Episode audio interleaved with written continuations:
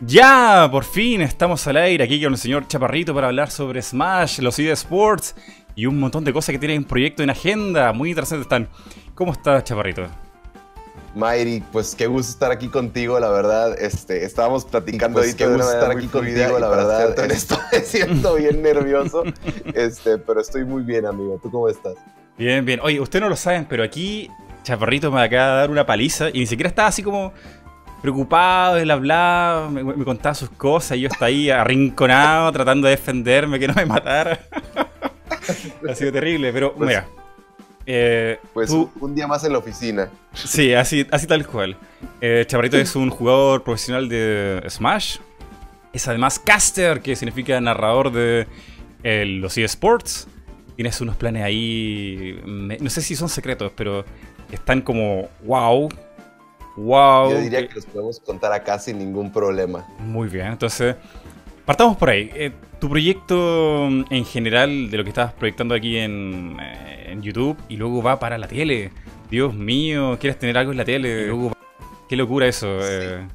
¿Por qué? ¿Cómo? ¿Cuándo? Pues, Cuéntame. Ok, bueno, pues como tal es un programa de televisión que, con el cual llevábamos más o menos unos dos o tres años este, peleando que saliera en la tele eh, fuimos a las televisoras más importantes de México, eh, implícito está el nombre y nos lo robaron, en gran resumen. De hecho, muchos influencers, este, entre comillas, de videojuegos o de anime, este, los contrataron como conductores en lugar de, a Sanchan y a mí, que pues, algunos podrán conocer a Sanchan. Este, y pues ya, el, en gran resumen, el, el, programa salió al fin al aire el mes pasado, bueno, más bien en diciembre, eh, tuvo una muy buena respuesta, son cápsulas de dos minutos, o sea, es contenido pensado para el Internet y pues en gran resumen hablamos de videojuegos, de esports, bueno, Claudia más bien habla de, de, anime y a veces de videojuegos, pero pues yo me baso en los videojuegos y en los esports, o sea, eh, al igual que en YouTube, mi trabajo en la tele es explicar a la, a la gente, a los adultos, cómo pueden tomarlo como negocio, a los papás cómo pueden sus hijos eh, trabajar de esports y pues a los niños que es últimamente, yo me considero un niño todavía, este, cómo vivir de los videojuegos, ¿no? Que es, es al final la meta, es todo lo que queremos hacer. Este, y pues e, en gran resumen eso es cómo funciona el proyecto de la tele. Claro, claro. Y mira, aquí conversamos y tú tienes una visión, no sé si muy distinta al como tú lo muestras en los videos, pero como educativa, incluso cultural para, para México y Latinoamérica. Eh, me contabas que tienes la intención de hacer que los eSports se tomen más en serio, que tengan eh, un rol más importante, que se pueda vivir de esto. Eh, ¡Wow! Y parece que lo estás logrando porque tienes contacto ahí con, con el gobierno incluso. es como, ¿qué? ¿Cómo?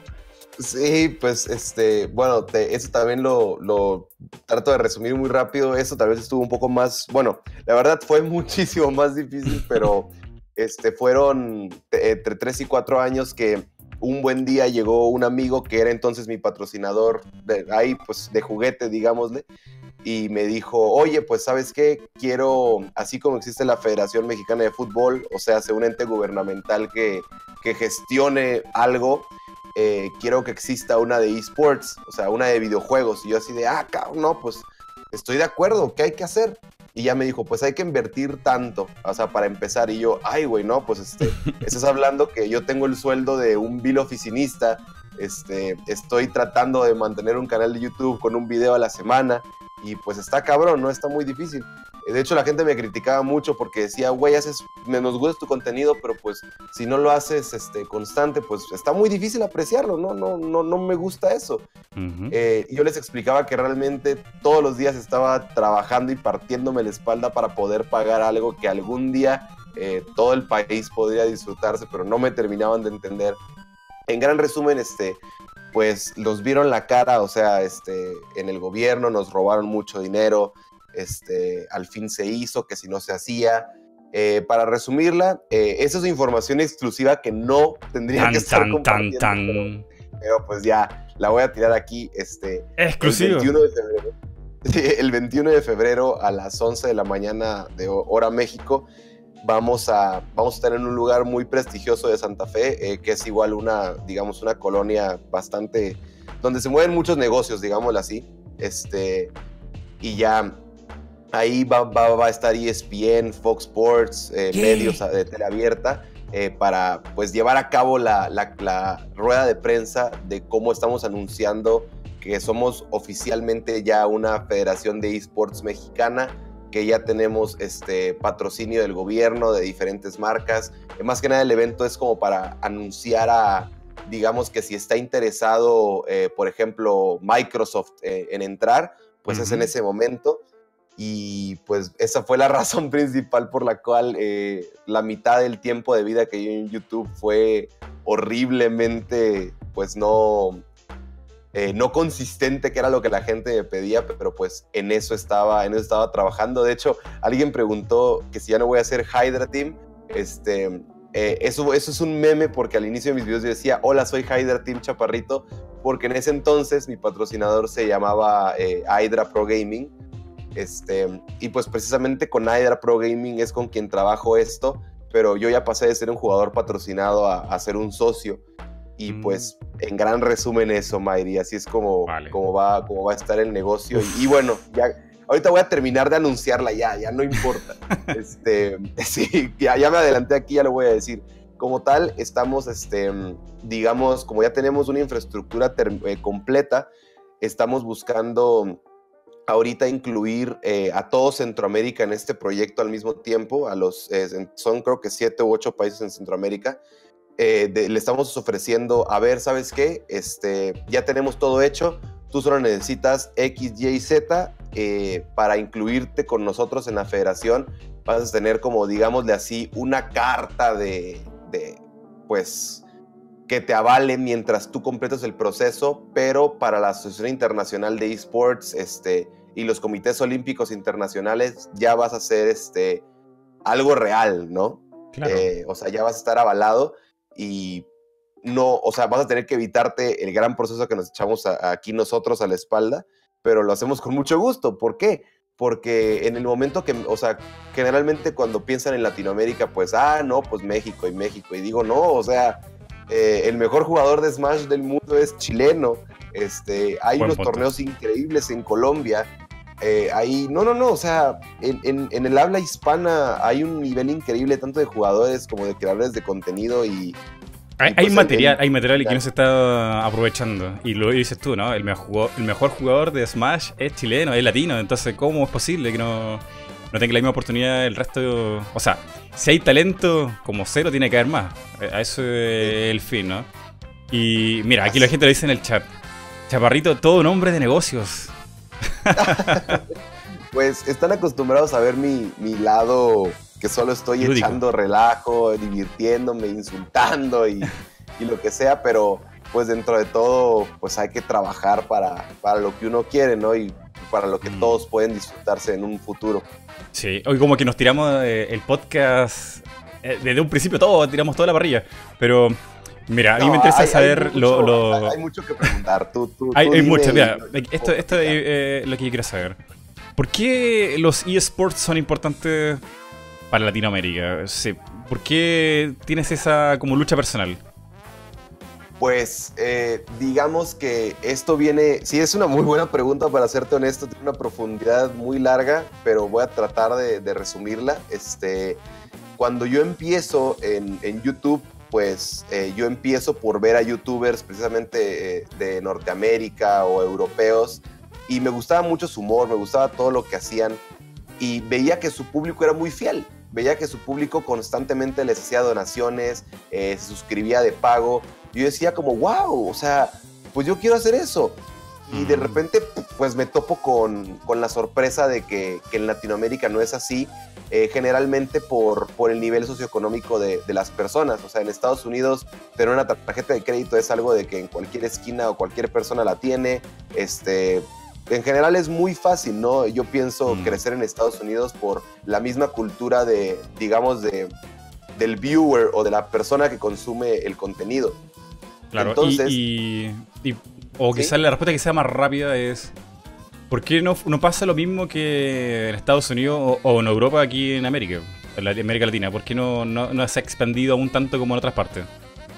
¿Cuál pues, el impedimento? Precisamente por, por, eso, porque eh, digamos, al inicio, pues las personas por su nivel socioeconómico no te pueden este, estar aportando constantemente, no te pueden, este, digamos, dar como un ingreso, pero yo dije, ¿sabes qué?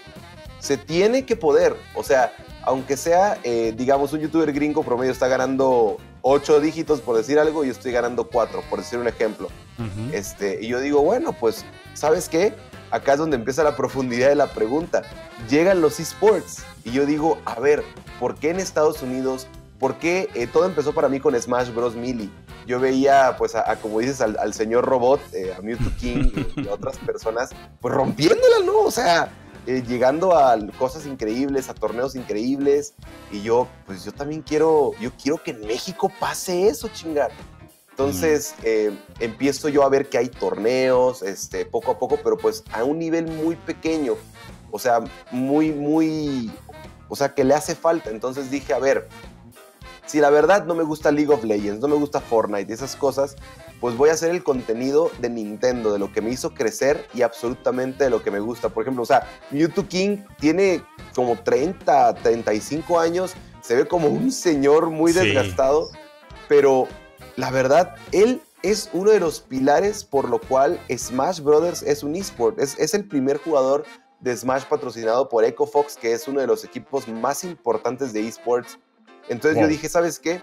Si en Estados Unidos eh, hubo un empresario que tuvo la visión de, crear torneos y, empresas y, gestionarlo como un negocio, pues en México, si no lo hago yo, pues lo va a hacer alguien más y si no lo hace mm. alguien más, lo tengo que hacer yo. o sea, el que se hace, se hace y si hay alguien haciéndolo ya, pues voy a voy a hacer lo posible por, por apoyarlo, pero pues no había nadie que lo hiciera. Y para serte honesto, hubo, un tiempo que las asociaciones de Smash, eh, asociaciones de esports, se peleaban. Eh, trataban de tener el público para ellos, separaban a la comunidad y llegó un punto que, que X o Y asociación se trató de unir a mí o de utilizarme como influencer o como pieza de su negocio. Yo le dije, no, pues simplemente no, porque estás tú estás peleado con otra organización que quiere absolutamente lo mismo. Claro, Entonces, eh, o empujamos todos para adelante o no empujamos. Claro. Eh, mira, lo, que yo puedo como resumir, porque hay que tratar de hacer entender a la gente que va recién llegando. Ok, ok, ok. Los esports eh, en Estados Unidos eh, la gente lo ve como que funcionó de golpe, como que ya, listo, se armó, ya están las federaciones, eh, ya están los jugadores, ya están los espacios, ya está la publicidad. Y no es así, no, no fue así. También partió como un nicho de dos, tres gatos que estaban ahí pensando que esto le podía entretener a más personas. Y creció, y creció, pero no fue, no fue de un año para otro, ni en dos, fue en mucho rato. Y precisamente creció, creo, si que no me equivoco, a través de la universidad, es cierto, como lugar donde se reunía gente joven, como un pasatiempo y, de ahí explotó a, oye, ¿qué onda? ¿Por qué hay tanta gente en el auditorio en, un día viernes, cachai? Y es, no, no, que están jugando videojuegos y... ¿Videojuegos? ¿Cómo? Si eso se juega de uno o dos. Pudiendo estar tomando cerveza, están jugando en un, están jugando en un viernes. Claro, ¿y cómo? ¿Cómo? Y, y de ahí alguien como tú justamente dijo, oye, esto quizá a mucha más gente le podría interesar verlo, asistir, apoyarlo, camisetas, transmisiones, entrevistas, y ahí, ¡boom! Justamente el eSport funciona porque hay dinero de por medio. Ahora, en Latinoamérica o en cualquier otra parte, incluso como Taiwán y países que uno pensaría que mm, son pobres, eh, se manejan a través de la publicidad u otras formas de, generar recursos. Eh, mientras haya gente interesada, yo creo que no debería, no, debería preocuparse tanto del estatus social o económico para apoyar algún incentivo. Eh, siempre son como lo más grande lo que arrastran todo Coca-Cola y cosas así. Entonces, pues mira, lo que tú estás haciendo es justamente visualizar que existe la posibilidad de negocio. Eso es, básicamente todo el resumen. Es un negocio y, mira, tiene proyección como en cualquier otro país. Y sobre todo porque creo que México tiene muy buenos jugadores a nivel internacional. Sí, sí, como tal, o sea, como, eh, o sea, el nivel existe. El, hay, hay, personas este, tales como, como Cero o como Leo, que son personas dedicadas que al final esas pueden estar en Timbuktu, o sea, en cualquier parte una persona dedicada puede destacar, pero lo importante es, es quién al final hace el negocio, porque digamos, en tiempos cuando empezaba Mili en el remoto 2003 competitivo, pues al igual que como en México hoy en día en algunos en muchos estados de la República, pues nada más era era la casa de fulano, que era el de la casa más grande, que tenía dos teles y llegaba otro que, que, se la rifaba, pues decía, huevo, pues yo llevo otra otra tele y mi consola y otro decía, mm. pues yo llevo la consola y otro comunidad. La había, pues, había comunidad. Exacto, pues eran cuatro teles y se armaba un torneo, ¿no? ¡Wow! Y, hasta que alguien dijo, oye, ¿sabes qué? Pues necesito sacar, este, aunque sea para la luz, porque mi mamá ya está pagando más de luz. No, pues ¿saben qué? Todos 20, 20 pesos de torneo, este, 10 para la luz y 10 para el ganador. No, pues que sí. Y eventualmente eh, eh, ya estamos en, el casino más importante de Las Vegas con eh, un poquito menos de viewers que el Super Bowl teniendo el hype de toda la gente, personas invirtiendo en vuelos y aquí estamos hoy en día. Es cierto. Mira, eso es otra, cosa que tú decías, que, podemos sacar ahí de, reflexión, es que justamente Cero quizás es chileno. Habla español y todo, pero él no recibe apoyo de Chile, él recibe apoyo de todo el mundo, básicamente, los que estén interesados en, ver alguno de sus torneos o plays. Entonces, como tratar de decir, no, sabes que Latinoamérica no, puede haber eSports porque no hay plata, eso da lo mismo, porque alguien de Japón incluso podría estar interesado en esto, eh, sacarte de ahí, llevarte a alguna parte. Entonces, está todo tan globalizado que las posibilidades están. Sí, realmente, o sea, cualquiera, yo siempre he pensado que el que quiere puede. Por ejemplo, yo sí eh, dedico gran parte de mi contenido a hacer los, eh, los en vivo, los directos y muchas personas este, tienen el amor de donarme porque pues realmente ya después de años dicen, no, pues quiero seguir viendo tu contenido y si esa es la manera de apoyarte, pues lo voy a hacer. Pero a mí, ¿qué más me encantaría que si yo digo, a ver, gobierno, pues yo simplemente estoy, eh, estoy haciendo contenido educativo que va a impulsar a esta persona a mejorar en un juego que eventualmente va a representar números, pues suena como una, una idea muy lógica, o sea, suena muy bien pero para que el gobierno diga, ay, sí, te voy a dar dinero, pues está en chino, o sea, mm. imposible. Entonces el punto eh, es que dije, bueno, pues tengo que hacerlo yo, yo tengo que ser ese ente gubernamental que, que apoya a los jugadores, a los niños, a, a, las personas de cualquier edad que quiere irse a Estados Unidos, pero que al final acá es donde entra el factor cero y el factor Leo, mm. que se esfuerce. O sea, yo puedo decir, yo quiero vivir de los videojuegos, pero pues si no soy de los mejores, simplemente no, no, yo no creo que, funcione así. O sea, al final es un trabajo que, por ejemplo, Cero alguna vez eh, dijo en un video, eh, pues yo practicaba ocho horas diarias mínimo. Y el día que me tomé un descanso, perdí mi racha de 53 torneos seguidos. Entonces, uno pensaría como, a la madre, no, o sea, pues, o sea, ¿cómo se te ocurre jugar Smash ocho horas seguidas? No, pues gracias a eso llegó a, 53 torneos. Al libro de los récords Guinness, nada más que menos. El récord más largo de victorias en algún videojuego competitivo.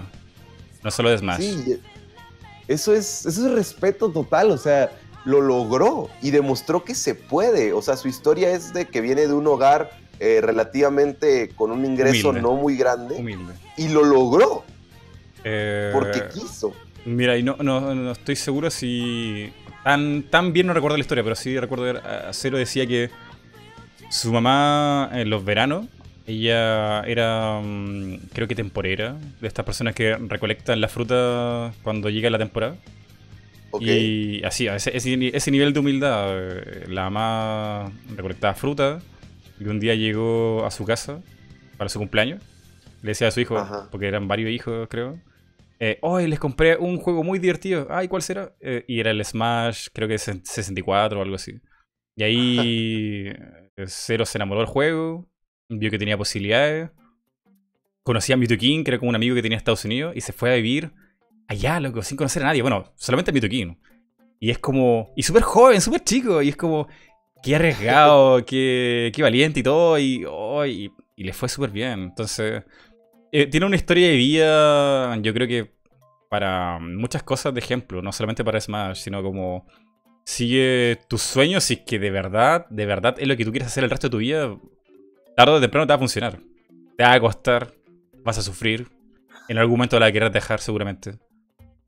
Mira, tengo, tengo una historia que contarte, la verdad. Ahorita que, que, me recordaste eso, este, pues sí, Cero se va a Estados Unidos, entrena la arma y lo logra.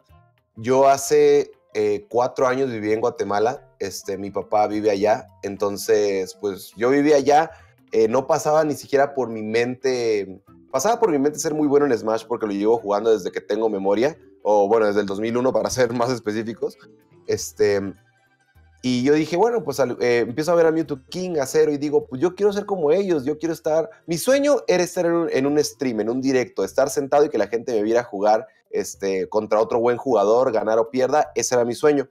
Este, yo digo, bueno, o sea, voy a ver qué hago. La cuestión es que voy a un par de torneos de Project Tem, que era un mod para Smash Brawl, que lo hacía como muy rápido y muy bueno el juego, en gran resumen este, yo dije, bueno, pues vamos a jugar esto, este, pero a ver cómo funciona. La cuestión es que me empezó a ir bien en torneos y yo dije, wow, pues está a punto de salir Smash 4. Recién había salido el demo, me acuerdo que era un noviembre, noviembre, diciembre aproximadamente. Termina el torneo este, del demo de, de 3DS y digo yo, bueno, pues sabes qué, yo oficialmente me doy cuenta que tengo manos para esto. Y pues mi mi mamá vivía, bueno, vive en una X parte del sur de, la República, entiéndase, no en la Ciudad de México, lo cual es lo importante, ¿no? Este, y yo dije, ¿sabes qué? Pues tengo entendido que el Smash competitivo, digamos, más popular o, donde se encuentra más grande, pues es en la Ciudad de México. Este, y ahí tengo un amigo que me ofrece un trabajo donde voy a ganar eh, el equivalente a tres salarios mínimos de cualquier país, lo cual opino que es absolutamente nada. Este, horrible, una situación horrible. Y pues dije, pues sabes qué, me voy. Así como Cero hizo, pues yo también lo hice. Este, dije, pues me voy a ir a, la Ciudad de México, de las ciudades más peligrosas del mundo, donde pues, la verdad pasarla así desapercibido no es tan fácil, tienes que tener un buen trabajo y buen ingreso. La cuestión es que pues mis primeros dos años en la ciudad fueron de trabajar. O sea, dije, voy a trabajar y voy a encontrar eh, una fuente de ingresos suficientemente eh, que me funcione sin que ocupe mi tiempo para poder dedicarme a los esports. La cuestión es que en este trayecto, pues te digo que mi canal de YouTube estaba muy inactivo. De hecho, la gente que está en el chat que, que me ve desde hace años sabe que yo era la persona más inconsistente del planeta y aún así se quedaban. O sea, yo decía, no, pues esta gente pues tiene un lugar en mi corazón hasta que me muera. O sea, fueron los que me apoyaron desde cero y son nombres que siempre, siempre, siempre voy a recordar. Inclusive uno es el Sopas, este, que es amigo tuyo, me, oh, dijo que te saludara. Pues, por ejemplo, el Sopas es una persona que lo tengo ahí en, un estante y, muchos nombres están en el chat ahorita, pero el punto es que la, historia es que cuando yo empiezo a brillar, digamos, eh, llegó un momento en el que yo invento el, famoso, infame, querido y odiado al mismo tiempo, mm. Tech de Jesús. ¿Lo has escuchado alguna vez? No, no, no lo he escuchado. En gran resumen, es un momento en la historia de Smash durante un torneo que MK Leo le hace el mismo movimiento ocho veces a otro jugador y este jugador eh, reacciona las ocho veces de una manera pues inhumana, o sea, lo hizo increíblemente bien.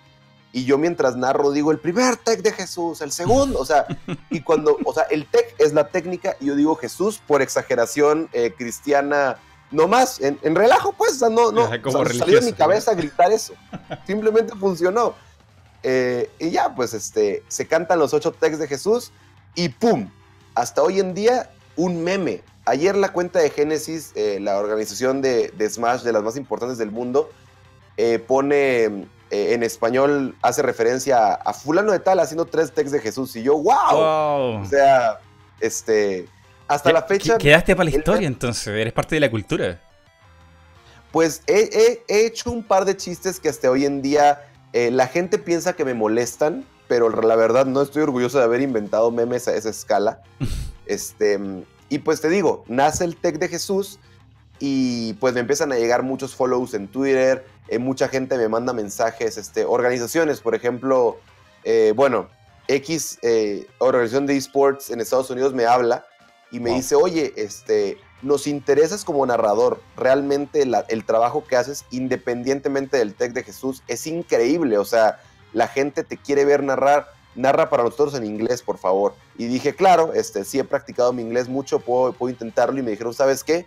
En gran resumen, pasaste la prueba, eh, vente a Chicago y, y, ven a narrar con nosotros, este, dedícate, acá te vamos a dar casa, te vamos a pagar. Eh, y eso es algo que nadie sabe, eso es también información aquí que pues, mira, soltado. Mira, qué locura. Pues y, narrar en inglés, qué difícil, qué envidia, bueno, poder hablar eh, fluido en inglés. Yo te digo, si tuviera un inglés así de fluido, yo haría un canal en inglés, no lo haría en español, me iría mucho mejor. Pues, pues, eh, eso es a lo que voy, que, que pues yo dije, ¿sabes qué? Pues la verdad, llevo, digamos, 6 mil suscriptores en este momento, por decir un número que creo que era más o menos así. Y, y la verdad, sé que lo puedo cerrar, irme a Estados Unidos y conseguir 100 mil en menos de un año, porque el juego está, está, está eh, fluyendo, la gente lo quiere ver, eh, la gente, pues de algún modo, pues digamos que, pues, si no me quiere, pues, pues le sirvo, ¿no? Así de jodido. Entonces ya, que me lo ofrecen y todo, y, y dije no, simplemente no, porque eso sería ir en contra de mis ideales. Este, así sea, me vean tres gatos, tres pelones, pues voy a hacer eso en lugar de irme a Estados Unidos, donde ya tienen youtubers, donde ya tienen contenido, donde tienen organización. Ahí está todo, pues está todo el negocio. Está mm. todo. Entonces, eres, consecuente en ese sentido, ¿no? Que en vez de buscar una oportunidad que te podría beneficiar económicamente, te podría impulsar más como caster incluso, más inserto en la comunidad más grande del mundo de, Smash, tú prefieres ir por el lado más educativo y tratar de generar algo aquí en Latinoamérica. Ese es como tu fin, ¿no? Pues, para ser honestos, yo pude haber ido a... Así, o sea, con números, pude haber ido a Estados Unidos y en dos años conseguir lo que en México o en habla hispana conseguiría en seis o siete, para ser muy franco. Eh, es doloroso porque es tiempo y la gente me dirá, oye, pues es tu tiempo y hazlo y lo que sea, pero no. A mí me interesa, no México, me interesa el habla hispana. O sea, eh, en Latinoamérica me ha, tocado estar en, en, por ejemplo, alguna vez fui a un torneo en Colombia, este, y me acuerdo que era de, creo que de Gears of Wars. Y yo veía a los equipos y a los narradores explicando el juego y yo, ok, comprendo el juego. Ahora veía jugadas que hacían estas personas y yo, Dios mío, son artistas. O sea, son jugadores de una calidad mundial que podrían ir a, o sea, hacer un, hacer un espectáculo en Estados Unidos. Pero estamos aquí en Colombia con 55 viewers en Twitch. 55 personas que están apoyando el contenido, pero duele. Los narradores estaban destruyendo sus gargantas. No tienes. Me, sonrío y la piel se me pone china de recordar el momento en el que los narradores me hicieron decir: Coño, qué buen match. Qué tiro me están dando. Qué, qué increíble. Y eso le falta apoyo, le falta visualización. Exacto. Dije, ¿por qué esto no existe en todo el mundo? ¿Por qué se está cerrando a 50 personas? Muy poquito. Oye, ¿y tú sabrás en, términos de número cuánto costaría a alguien que quisiera auspiciar o tratar de hacer crecer esto? Porque en realidad los eSports, a diferencia de, deportes reales o, cualquier otro tipo de, de evento, ¿cuánto tienes que gastar en realidad para generar esto? O sea, la silla, las luces, el narrador y las consolas y, pagar el pasaje a, la gente, imagino, pero ¿qué más? Necesito que, muy poco. Eh, por ejemplo, me, replantees la pregunta porque puede ir cómo se hace gubernamentalmente hablando o cómo se hace eh, como empresa privada que quiere lucrar. ¿Por dónde va la pregunta? o, más breve, porque, por ejemplo, me imagino que tratar de generar algo con el fútbol, ya comprar las pelotas, el estadio, la cancha, el pasto, limpiar el pasto, eh, todo eso Es, mucho dinero de gasto. En cambio, si quieres hacer algún evento, incluso por internet, no te gastas nada. O sea, mantener un tipo de evento o espectáculo así es muy poco el gasto. Y yo creo que hay más ganancia que gasto en esto. Pues te voy a ser muy honesto la verdad, no. ¿No? Eh, es, es muy caro si lo quieres hacer bien, porque digamos que uno puede cerrarse, ¿no? A decir, ¿sabes qué? Tengo a tres amigos que tienen su consola y su tele, y yo tengo dos, ya somos cinco. Le rento al amigo de un amigo su local un día a la semana, hago un torneo semanal eh, con el cual cobro el equivalente a 100 unidades de cualquier moneda, ¿no? 100 pesos de, X moneda. Eh, y, y, 50% de esas monedas van para el premio y 50% para pagar la mm. renta del local. Listo y se acabó. Así, así de fácil.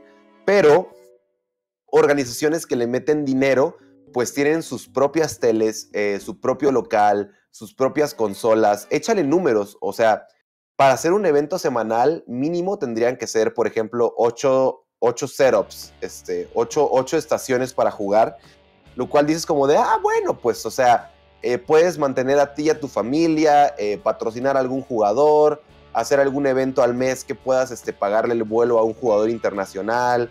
Se puede, sí se puede, pero si te quieres poner en la imagen grande, pues tienes que conseguir un auditorio, tienes que conseguir eh, más de 10 mil personas que te vean, eh, tener por lo menos el patrocinio de BenQ, de Sony. Esto, esto implica tener mínimo 30, 40 estaciones, eh, ofrecer eventos de calidad. Es, si es una inversión que alguien que está empezando poco a poco lo puede hacer porque así lo hicieron los grandes. Sin embargo, hoy en día, a mi parecer, es más inteligente, que es lo que yo hago personalmente eh, me, acerco a, N marca, digamos, por decir así, BenQ de monitores y le digo, oye, ¿sabes qué? Eh, voy a tener tantas personas que me están viendo, voy a tener tantos asistentes, eh, tantos son padres de familia, tantos son niños, tantos son adolescentes, tantos son personas que trabajan. intercámbiame, dame tú los monitores, préstamelos por esta ocasión y en todo mi evento va a aparecer el logo de BenQ. Ah, bueno, no, pues es un intercambio y funciona. Y así muchos eventos grandes en Latinoamérica se han llevado a cabo. Claro. El famoso canjes. Pero, sí, exacto. Eh, bueno, intercambios, canjes, este, colaboraciones. Hay muchas el, maneras el, tema es que se puede, se puede, pero está una en pañales, falta más moverse en esto para que funcione. Pero ahí está, ahí está Chaparrito, está dando la pelea para que esto se masifique. Hay gente no lo cuente casi como una vergüenza, así como, ay, yo juego eSports. Sino que sea como un poco más de orgullo ahí. No, no, no, no, no, no tienes idea. No tienes, tienes una idea lo que es estar en, en, una conversación donde, por ejemplo, mi trabajo inicial con el que yo empecé es hacer asesor fiscal, que en gran resumen implica tratar con personas mayores de 40 años con un ingreso, eh, digamos, fuera de lo habitual y yo tengo que asesorarlos fiscalmente de tal modo que sus finanzas vayan bien. Ese es mi trabajo principal. Entonces, ven a, ven a este niño de 20, 22 años en ese entonces. Bueno, tengo 24 ahorita, no es como que sea un pinche señor. este, pero pues me ven y dicen, ¿cómo crees posible que yo te vaya a confiar mi dinero, etcétera, etcétera? Bueno, corte A, trato con la misma gente o gente eh, pues entre 20 y 30 años en una reunión de, de cervezas o, o en una plática. ¿Y a qué te dedicas? Soy youtuber. ¿Y youtuber de qué? Soy caster de esports. No, hombre. ¿Dónde crees tú posible que tú vayas a poder pagar esta bebida de N cantidad de dinero? ¿Cómo crees tú que vayas a vivir tú de eso? Y pues ya, tengo un discurso preparadísimo de 30 segundos donde a cualquier persona le vendo esports y se quedan como, ah, no, pues sí es un negocio pero de primera instancia es un chiste. Entonces, yo, yo soy una persona que me ha, costado mucho trabajar, bueno, no, con gusto he trabajado en mi orgullo, este, para ser una persona más humilde, y, y digo, ¿sabes qué? No me importa lo que me digan, que si no les importan los esports, sé que cuando me escuchen van a agarrar la onda, pero de primer insulto la gente siempre te, te descarta. Claro. Dice, ah, vivir de videojuegos, ¿cómo, ¿cómo crees eso posible? Imposible. Y, que no está tan. o sea, eh, hay. A ver. Es que no está tan alejado de la realidad. En realidad, conocemos a Cero y tantos otros profesionales, pero ¿cuántos de esos que intentaron ser profesionales lo lograron? Entonces. Es, es un trabajo. Es, es complicado. Pero, mira, si uno lo mira en números, en proyecciones, en lo que está pasando ahora. Y ESPN ya, ya tiene una sección de, de eSports. Y yo creo que los narradores de ESPN patalearon, gritaron, dijeron no.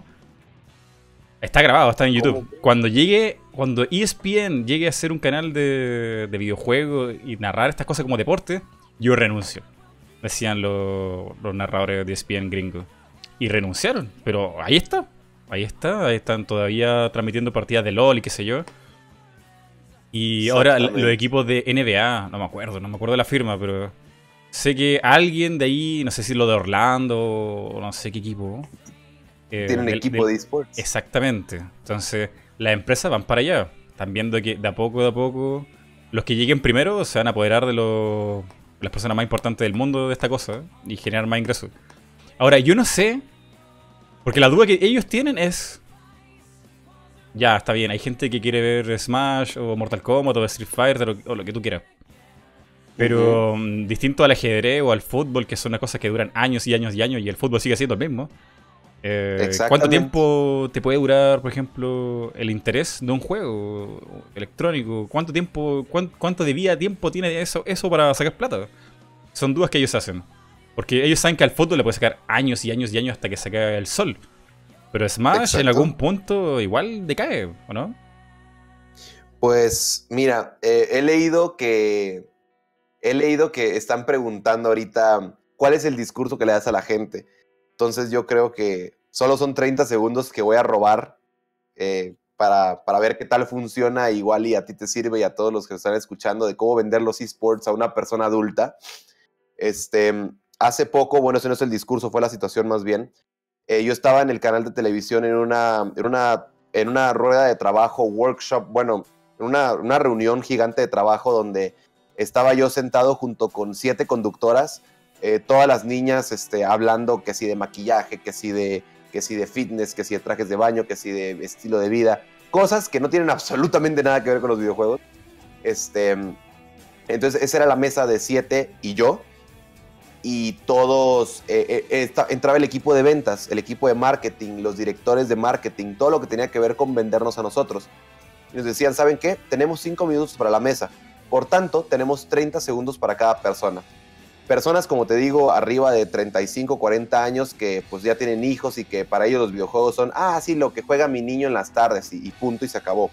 Entonces, eh, comenzaban mis 30 segundos y yo decía, a ver, mucho gusto, mi nombre es Chaparrito, eh, yo me dedico a los deportes electrónicos. En gran resumen, los esports, que es el sinónimo, se trata de lo siguiente. Así como existe el fútbol y la Femex Food, como, como en el fútbol, eh, en la playera de alguien dice Qatar Foundation, eh, Lala, Cerveza Corona, Microsoft, lo mismo aplica en los esports estamos sentados jugando videojuegos y aparece en la playera los logos. Sin embargo, lo que nos hace mucho mejores que, los deportes tradicionales es que durante la transmisión en vivo hay cortes constantes cada tres minutos donde aparecen marcas.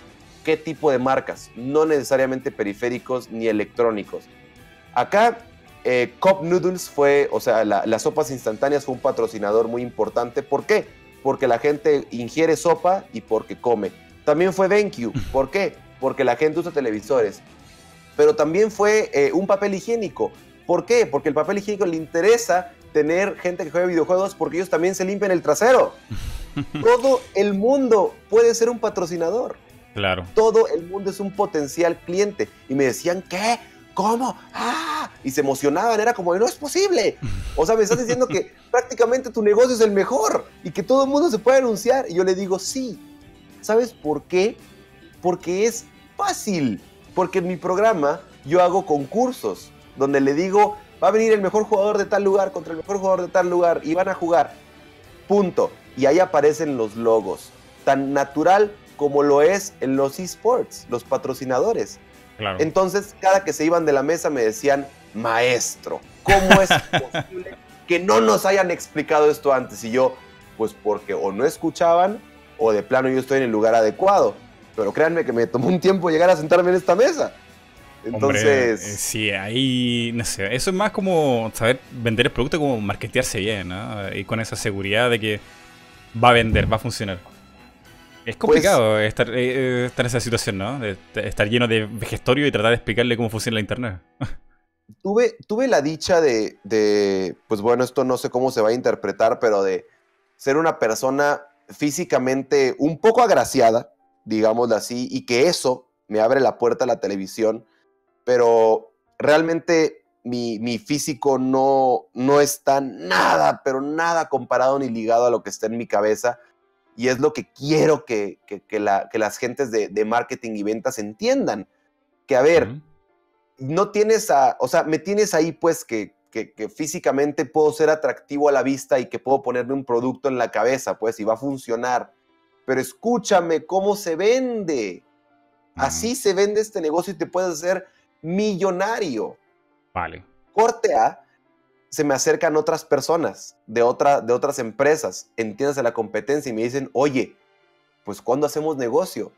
Entonces, uh -huh. a mí ya me tienen eh, en la espalda y la pared porque digo, a ver, si mi equipo no la mueve, pues tengo que pasarme con ellos porque yo no le soy fiel a un equipo, yo le soy fiel a la causa. Mm. A mí me interesa que esto crezca, no me interesa que crezcan los bolsillos de alguien. Si crecen, pues de plano. De plano. Mira. Pero yo quiero que crezca bien. No sé cuánto, sea, cuánta gente habrá conocido este lado tan apasionado de Chaparrito. De, de imponerse ante una mesa de directiva, loco, y decirle, no, ustedes están equivocados, esto va a vender. Qué loco, weón, qué loco. Eh, Súper distinto a como te escuchan tus videos, weón. Pero qué bueno, qué bueno que tengas esa pasión, que tengas esa misión como educativa para que esto se extienda aquí en Latinoamérica. Eh, ¿Sabes qué sería bonito? No, no, alcanzar el nivel de Estados Unidos, sino alcanzar el nivel que tiene Corea, por ejemplo. Ahí eh, es, es, tanta la pasión, es tan grande. Es, es, se ve como algo súper normal. Yo creo que ni siquiera en Estados Unidos se ve algo como normal. Yo creo que se ve, ah, es como el nerd que vive en el sótano y, y no sé, pues, trabaja una vez al mes, sabe. una cosa así. Claro, un, un, un estigma horrible. Pero en Corea la gente ni siquiera es como popular, es como. Como que está a la par, incluso de, de gente del cine o de la revista. Es como. Ahí. Están a la par, es totalmente a la par. Eh, son gente talentosa, que está haciendo lo que le gusta. Y tienen habilidad Ajá. en ello y se respeta. Es una cosa como de respeto porque.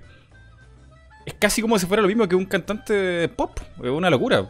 Eh, lo distinto que un coreano en la oficina trabajando 24-7 matándose ahí, como lo hacen solamente los, la gente asiática, verse un tipo Exacto. ahí que está disfrutando, viviendo la vida muy relajadamente y, y ganando buen dinero. Que eso es lo que como finalmente... Ninja, que ninja, eso, por ejemplo. Eso es lo que finalmente genera eh, respeto. Cuando ya, sí, ya, eh, soy un nerd, juego Smash, pero mira, mira, comparemos quién ganó más el año pasado.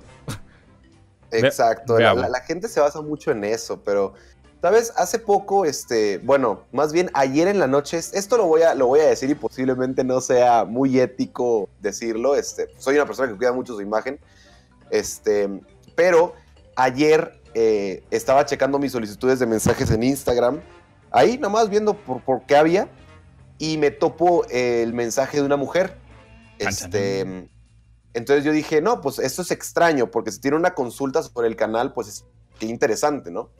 Entonces me meto, este, y es una conductora de televisión panameña, este, muy famosa, y la veo y digo, bueno, pues a ver esta, ¿qué quiere ella, no?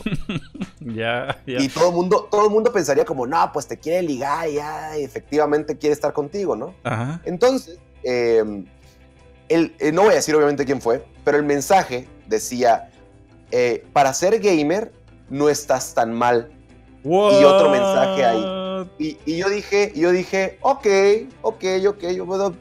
Entonces, dije, a ver, yo le puedo responder, o sea, yo lo que podía hacer es eh, sacar un, una, una captura de pantalla, publicarla en, en, Instagram y decir, por mujeres como esta, eh, no agarran la onda y bla, bla, bla, y quemarla y que se haga un desmadre y uh -huh. aparecer en uno de esos videos de Facebook virales, ¿no?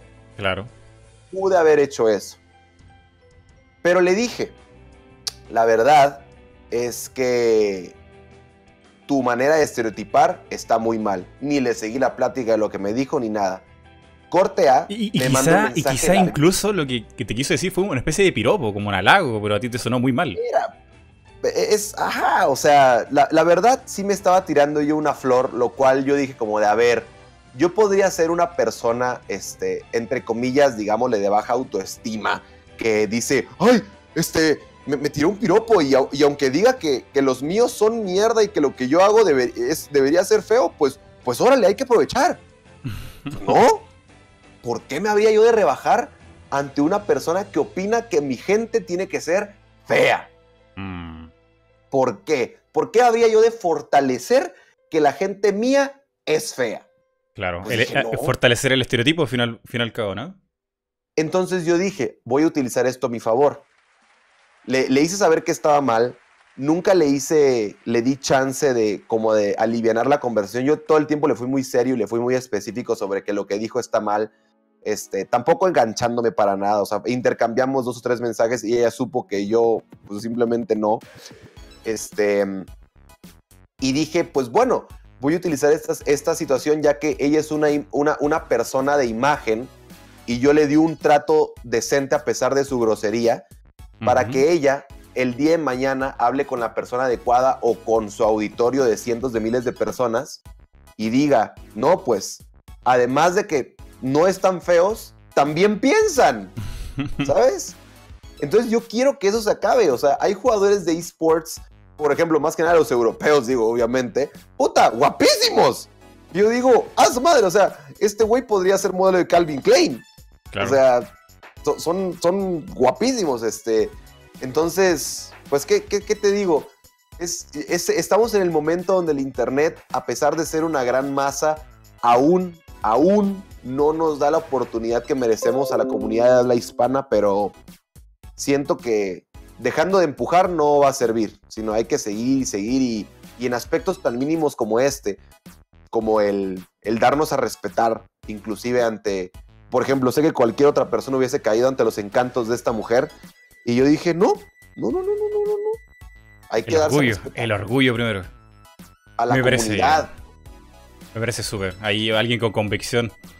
Em, nada, loco. Mira, nos queda poquito tiempo de podcast. Yo creo que sería bueno que jugáramos una partida ahí mientras conversamos. Porque aún quedan cosas por, por sacar ahí. Te mandé ahí. con mucho gusto. Deja, deja, voy a acercar mi control que lo dejé el otro lado de la cama, pero... Teníamos lista la sala. Ojo, teníamos lista la sala, pero en el tiempo que... Se nos fue volando, se nos fue volando. No me di ni cuenta. ¿Cuánto, tiempo llevamos? 50 minutos, weón. no, ¿en serio? Sí, llevamos 50 minutos. Se me fue volando. Wow. A ver, espera, voy a, voy a hacer otra. Voy a, hacer otra arena y te invito. Dame un segundo. Vale. Bueno, para que veas que el tiempo pasa volando cuando uno está entretenido y exactamente, pues yo, yo me la pasé muy bien, la verdad debo decir. Nunca había estado en un podcast y, y pues se, agradece bastante la, invitación, mi, mi, buen Mai. ¿Vas, ¿Vas a transmitir eh, la, pelea? Sí, sí, lo voy a transmitir. Ahí, oh, eh, doy por adelantado que ah. voy a dar jugo, pero del malo, así que no esperen nada profesional de mi parte. No, pues la verdad, eh, el, el, punto de esto, como, como le digo a muchos youtubers, este, sería, oye, ¿sabes qué? No se trata de que hagamos una exposición de simplemente cómo te gano, sino voy a decirte qué haces bien y qué haces mal y cómo mejorarlo, ¿no? Pues que el últimamente coaching, es lo... El coaching de Chaparrito. Pues sí. Es, es, es, lo que estamos buscando, ¿no? Pues mejorar y, pasar un buen rato, o sea, ¿no? Yo, yo no gano diciendo nada, eh, le, gané a Mayri Rengar, mírenme, no gano nada. no, eso, te lo digo para la gente que, que, esté esperando algo de mí, porque quizá no me conozca, no sabe nada de mí. No, no, soy para nada profesional ni nada. Me entretengo, hago lo que puedo. Me triguereo como ninguno en mi live streaming de Twitch, pero nada, nada, aquí voy con toda la humildad del mundo porque ya vi las jugadas que hace Chaparrito. Oye, mira, traté de unirme a tu sala, pero no, no me aparece. Este, ¿Quieres que la haga yo o la vuelves a crear tú? Eh, a ver. Oh, pero es que yo la, la deshice. Pensé que la ibas a hacer tú. Hazla, tú. Yo estoy aquí esperando la clave. Ok, ok, sí, es que luego cuando pasas un poquito de tiempo sin, mover la arena se falla, o sea, se, cierra. Supongo que Nintendo para, para que no desperdiciemos servidores. Y sobre eso, ¿qué te parece el online de, Smash? Pues a mí me parece bastante decente, este, no, no me puedo quejar. Obviamente a veces sí hay, hay conexiones muy malas, pero yo creo que ya es cuestión de la gente, ¿sabes? Que que juega con Wi-Fi y su, y su modem está del otro lado del edificio, o sea... Claro, ahí no hay nada que hacer. Ajá, nada que hacer, pero a mi parecer sí es una muy buena compra. De hecho, eh, yo, me, yo juego bastante Splatoon, soy fanatiquísimo de ese juego. Este, ya, ya estoy llegando a los niveles más altos, pero me sigo considerando un casual que nomás se divierte. Este, pero de hecho ya, te mandé la, habitación. Sí, sí, ahí estoy. Eh, Oye, qué, curioso la, idea que te generó. Parece incluso un chiste. Increíble, weón. Sí, sí, sí, salió, salió un chiste nomás. y una C4, como, como la granada de Snake. Qué horror, weón. Ahí, vamos. A ver, Studio Mode Stream. Esto se llama Coaching con Chaparrito. pues sí, voy a. Mira, ¿Qué personaje quieres que use? El que tú quieras. Yo voy a estar ahí en modo mm, piloto automático en realidad. Porque no puedo, no puedo hacer ambas cosas. Hablar y jugar no, no puedo. Pero ahí es lo que puedo. Entonces, si quieres, eh, puedo, platicar y decir cómo, cómo va tu juego mientras, mientras vamos, ¿no? Sería, sería entretenido. Ya, sí, así puedo descansar el, cerebro y concentrarme a jugar, weón. ok, vale, perfecto. Bueno, pues mira, como tal, tú tienes un personaje de espada, ¿ok? Por tanto, tu rango es mucho mejor que el mío y, bueno, tú, tú pégame, tú pégame, no tengo problema. Este, y como tal, eh, el doctor tiene, tiene muy poco rango, por tanto, mi, trabajo es estarme como acercando a ti, castigar tus aterrizajes, ok, estás cayendo con neutral aéreo, eso quiere decir que si no lo haces bien y yo quedo abajo de tu escudo, lo voy a poder castigar, justo así. Mm. Voy a esperar el segundo y ahí poco a poco voy tratando de castigar hasta que eventualmente decidas escoger otra opción y ya después yo proceder. Ahorita, como no te acercas, yo voy a tener que forzarte a acercarte aventándote esto. Entonces yo te digo, a ver, ahora por dónde vas a entrar, por arriba o por abajo. Entonces si vas por arriba, te anticipo y empiezo, empiezo a levantar. Entonces otra vez, como ya gané el neutral una vez, vuelvo a esperar y te anticipo nada más. Ahora, si vas por arriba o por abajo, ahí está. Oh. Este, como tal, lo mío, ver ¿cómo, lo hace, ¿cómo lo hace ver tan fácil, güey? Pues porque, o sea, la, la fórmula de Smash es muy fácil pega y que no te peguen. O sea, podrá sonar, para algunas personas es incluso ofensivo, porque dicen, no, pues es que ¿cómo, cómo es posible? Y no, nomás no. O sea, mira, yo, yo tengo total control sobre mi personaje, no voy a mover la palanca en una dirección que yo no crea que vaya a funcionar. Entonces, por ejemplo, acá si estoy haciendo esto, te digo, a ver, acércate. Y ya te acercaste. O sea, realmente, como, como dijiste, está abierto, pues vamos a tratar de, meterle un castigo, pero pues yo me voy a mantener totalmente tranquilo. O sea, ahorita tú me pegaste, pero ya me pegaste dos veces seguidas. Eso quiere decir que ganaste el neutral dos. Oh, fuck. ganaste el neutral dos veces. El punto es que, yo gane una. Acá ya gané el neutral una vez y con Veo. Espero tantito. Vamos a ver cómo la gano por. Ah, ya me ganaste. Vamos 1-1. Entonces ahora tengo que esperar la opción correcta. Ahí está, te castigo. Gané el neutral una vez. Esperamos, no, no tienes salto. Te castigo por segunda vez. Te levanto. Anticipo tu regreso. Te disparo tantito. Otra vez lo anticipo vas a rodar o algo así, vas a, o sea, tratas de llegar al centro del escenario o llevar, entonces tratar de ver cuál es la opción que usas. Vamos a ver, ahí te saliste del stage, me lo estás regalando prácticamente. El punto es como mantener el centro del escenario y al oponente con, con la espalda en la orilla, no sé si me explico. ¿Es muy peligroso estar en el borde? Eh, sí, porque en teoría tú es, es, como que estuvieras en el borde de un piso en la vida real. Vas a tratar de estar lo más eh, lejos del precipicio porque ahí es donde puedes morir. ¿Me explico? Vale. Eh, otra cosa es que, ¿Mm? por ejemplo, cuando empiezas a caminar, ahora sí, sí puedes mirar mi animación. Cuando, cuando estamos haciendo esto, date cuenta que no podemos poner el escudo sino hasta que termine eh, cada animación de correr.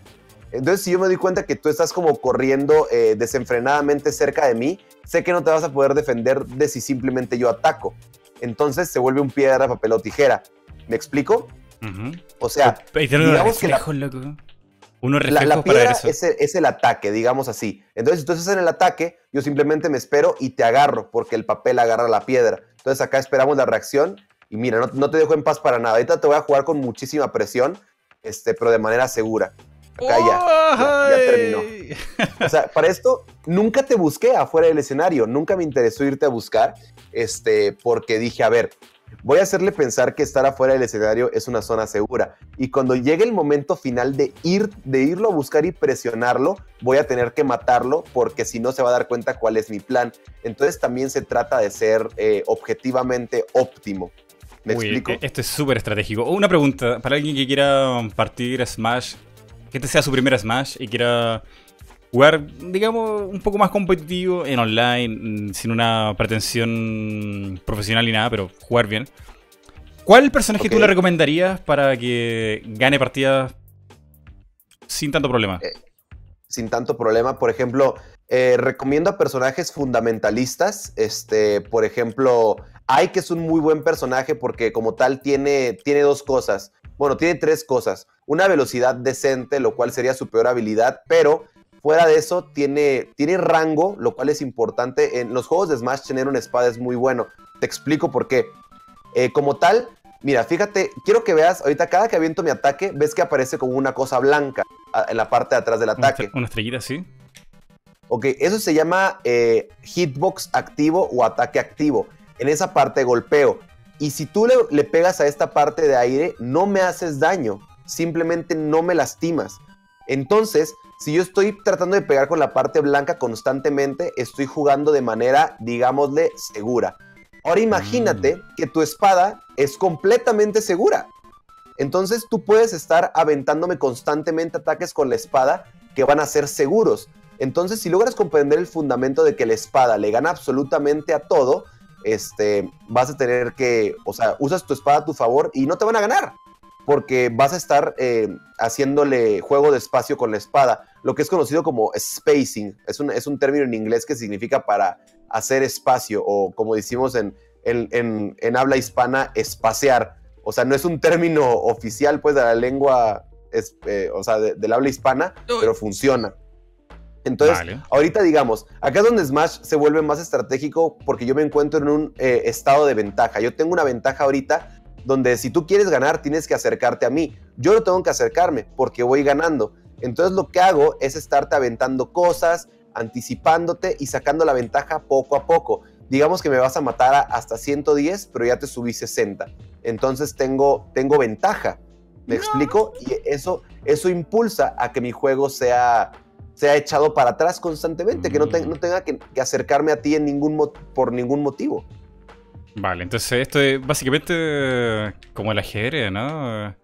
Hay movimientos que son más seguros que otros en el fondo. Sí, pues eh, todo, todo se basa en la, frame data, eh, o sea, eh, cada movimiento tiene una determinada, por ejemplo, en, lo que cargo y sale este ataque tiene una determinada ventana de tiempo, que serían cuadros por segundo.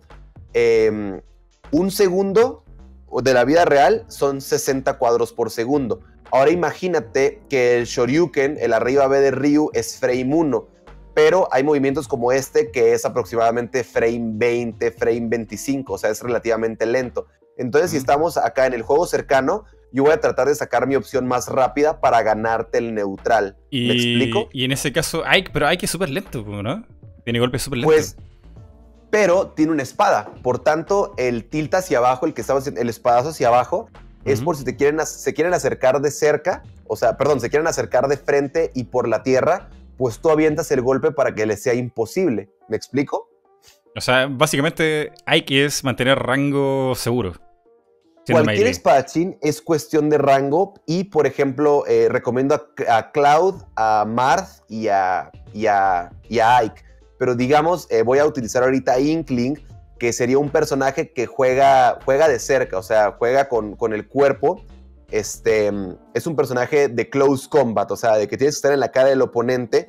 Por tanto, generalmente, este tipo de personajes tiene una velocidad increíble. O sea, son personajes rápidos. Entonces, ahora fíjate, mira, mira cómo corre este. Se hace pequeño y no sabes ni siquiera por dónde te va a entrar y de repente ya lo tienes en la cara.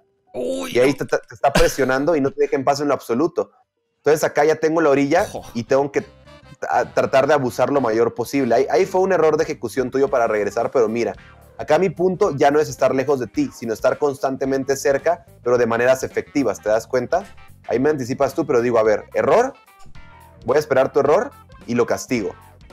Ahí está, viene el castigo. Ahora me espero otra vez a que vuelvas a cometer un error y trato de castigarlo. Aguantamos acá, me espero, me espero y castigo. Y así poco a poco vamos aumentando el porcentaje hasta que eventualmente ganamos. Pero todo es cuestión de paciencia, ¿sabes? Como de conocer a tu personaje. Digamos que una manera fácil de empezar a jugar es decir, a ver, si se me acercan por la tierra, pues tengo esta cosa para quitármelo de encima. Se acercan por el aire, tengo esta cosa. Si, se me están, si, si no me quieren acercar, pues tengo esta cosa para aventarles. ¿Sí me explico? Vale. O sea, hay que tener como un estilo de juego planeado para las tres situaciones, que son la situación neutral, la situación de ventaja y la situación de desventaja. Y teniendo un plan de juego para eso, eh, es como se triunfa aquí.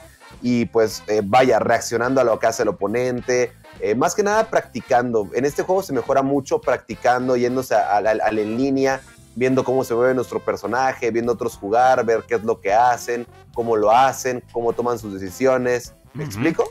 Sí, sí. Una pregunta que lo hemos conversado fuera de, mm, del micrófono.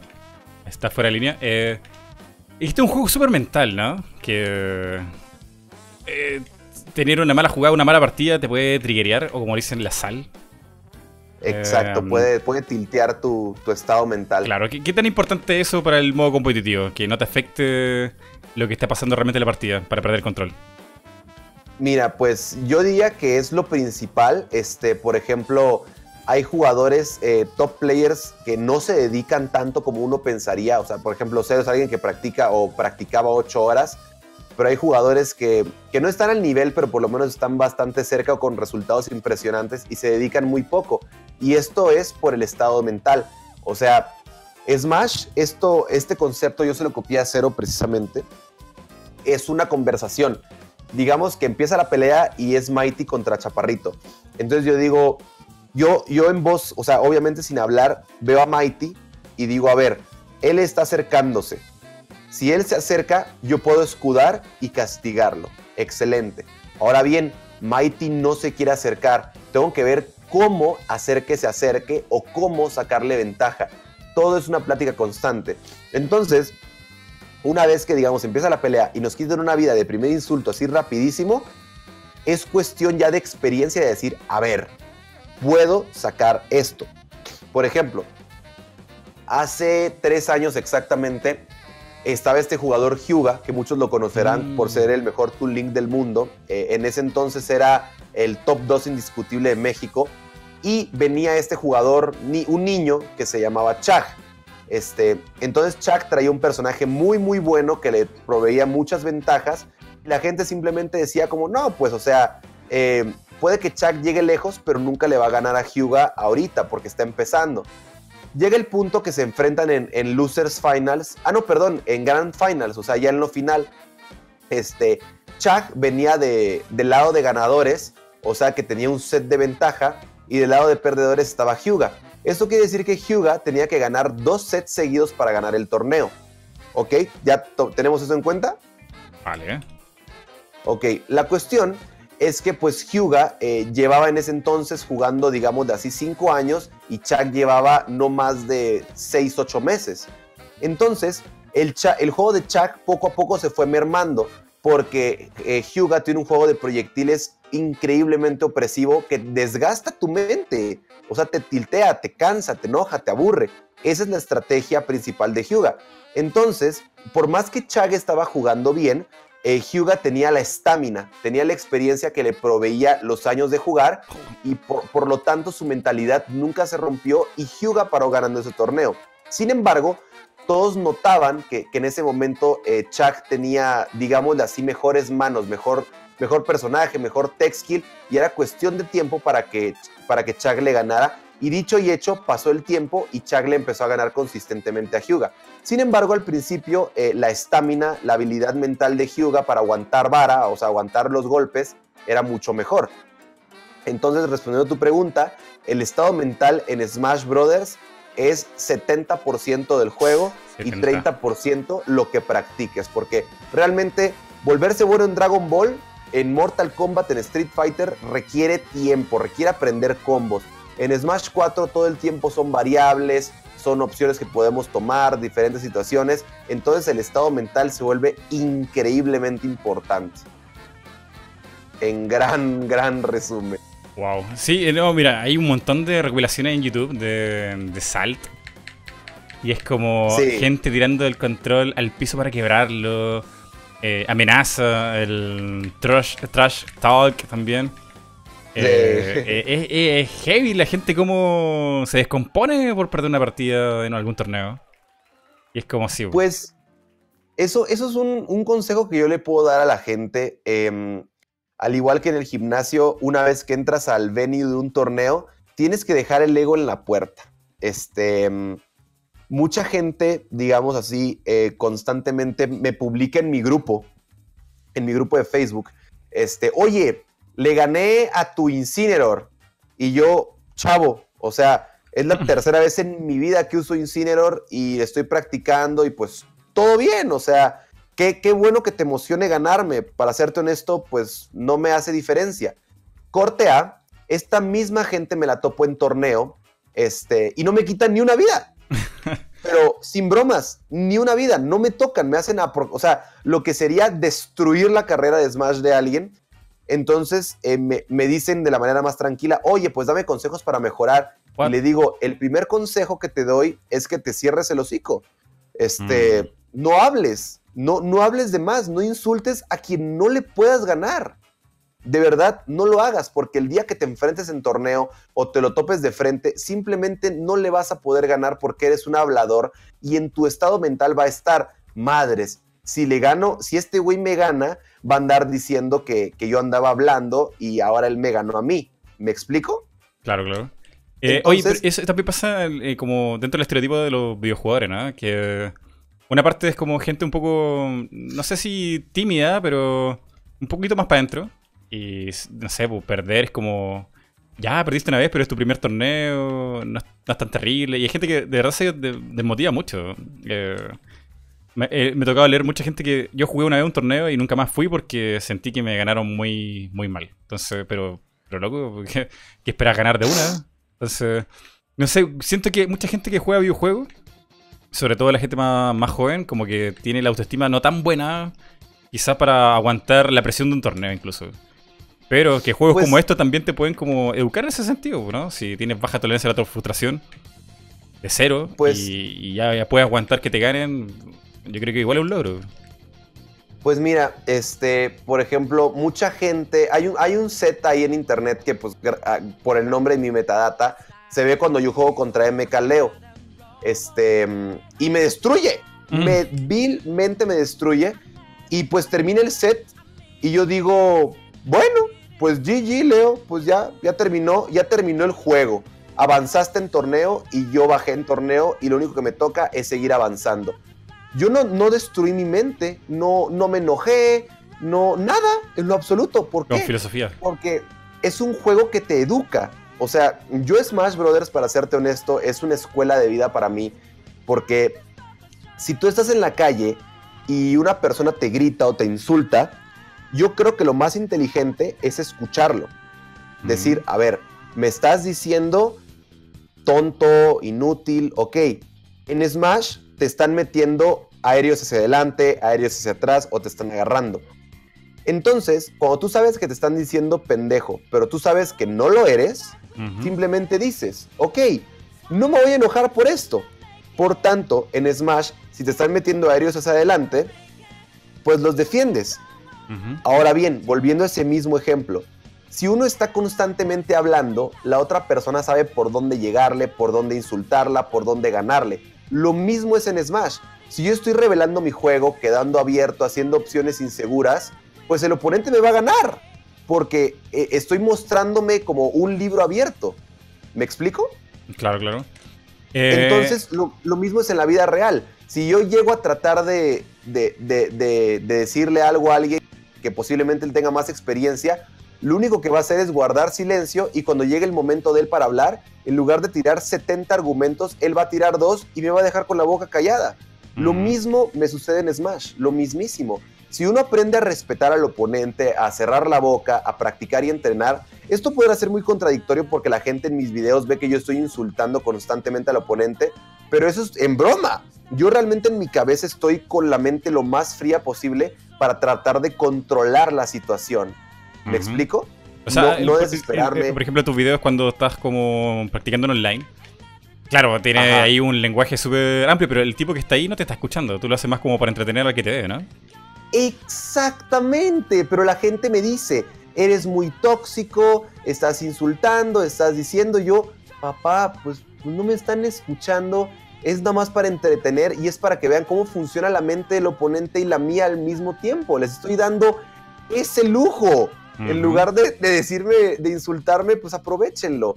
Pero en general, pues el estado mental, por ejemplo, ahorita yo te, estoy, yo te estoy hablando, pero yo todo el tiempo estoy esperando a ver qué haces tú para reaccionar en base a ello.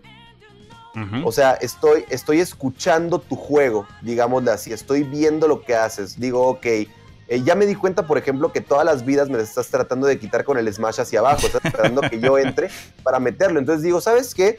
Si ya te dejé con, con, o sea, tú me dejaste con dos vidas, voy a hacer lo posible porque me dejes solamente con una, porque ya sé cuál es tu plan. ¿Me explico? Al igual con, con las mujeres. O sea, si ya sabes que a una mujer no le gusta que que llegues tarde de noche, tienes de dos. O llegas tarde para que se enoje y ya no esté contigo, o no llegas tarde para que no se enoje. Es exactamente lo mismo. Vale, pero volviendo a, lo de la sal, eh, dicen mucho, sobre todo los padres gringos, que los deportes generan carácter. Que los papás no quieren que su hijo en realidad vaya a jugar fútbol, sino que aprenda algo, socialice, eh, aprenda a tolerar la frustración, eh, ¿Sabe? Cualquier cosa como hobby así te, enseña cosas. Smash y muchos juegos electrónicos también. Y sobre todo con la tolerancia y la frustración, Que es como, no sé, juegas 6 horas o 8 horas seguida. Y que se da, sobre todo en League of Legends. Y obviamente estar ahí tanto rato jugando, igual tiene un peso de estrés, incluso si ganas o pierdes, porque estás consumiendo energía. Pero eso, eso te, entrega igual un, valor, ¿no? O sea, al principio te, frustrará mucho que te ganen, que te hagan el T-bagging o los towns. Y, tú te puedes concentrar en dos cosas. Una, o, haces el hábito de que cada vez que alguien te moleste en el juego, tú también te molestas. O dos, tratas de aprender de que cada vez que alguien que quieres que te molestes tú, tú tratas de aguantarlo, aguantarlo y, y eso se, te puede formar también un hábito que lo puedes aplicar en cualquier otra parte de tu vida, no solamente en el juego. Sí, son problemas de ira, pero mira, por ejemplo, hay un chavo acá en el, en el chat que se llama Antonio Vector y me pone tóxico y desinformador. Este, mira, cómo se mira cómo se voltean las cosas tan fácil con una persona que no sabe de lo que habla. Este, yo tengo wins sobre el 50, bueno, perdón, sobre el 90% del top 50 mexicano y sobre muchos jugadores gringos este, eh, en tiros en persona. He ganado tiros de dinero. Soy un jugador increíblemente destacado. o sea, mi nivel realmente sí está, es bastante bueno. Este, y lo que hago en mi canal, ojo, o sea, mencioné lo de mis wins para que sepan en qué nivel de juego me encuentro. Pero, este, y, me dice desinformador, supongo que porque demuestro el nivel de las personas en Internet. Pero el desinformado es él porque él no tiene idea qué es lo que hago en mi canal. Yo lo que hago es solamente ser una puerta amigable para las personas que quieran empezar a jugar, que no tengan idea. El desinformado es él. Calma, calma, calma, calma. Eh, eh, este, calma, calma.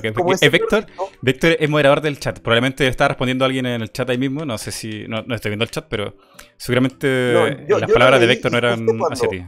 Justo cuando lo dije, justo cuando dije lo de de, que finjo ser tóxico, el güey me dijo tóxico y desinformador.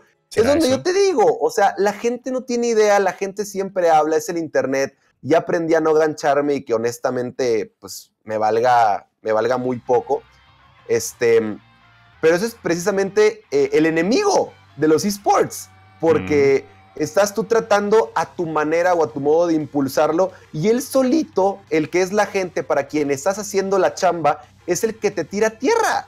Entonces, por eso Latinoamérica no funciona. Ese es un gran problema. Por personas como él. Porque en México este, estamos acostumbrados a tirarle basura al mexicano. O bueno, en Latinoamérica al paisano, sí. Cosa que en Estados Unidos no. En Estados Unidos eh, te donan dinero. o sea, mm. hay haters, por supuesto. Hay muchísimos trolls y haters. Pero hay más gente que apoya. ¿Me explico? Entonces, esa es una situación muy peligrosa o sea, ¿cómo le haces para crecer con gente tan, tan así?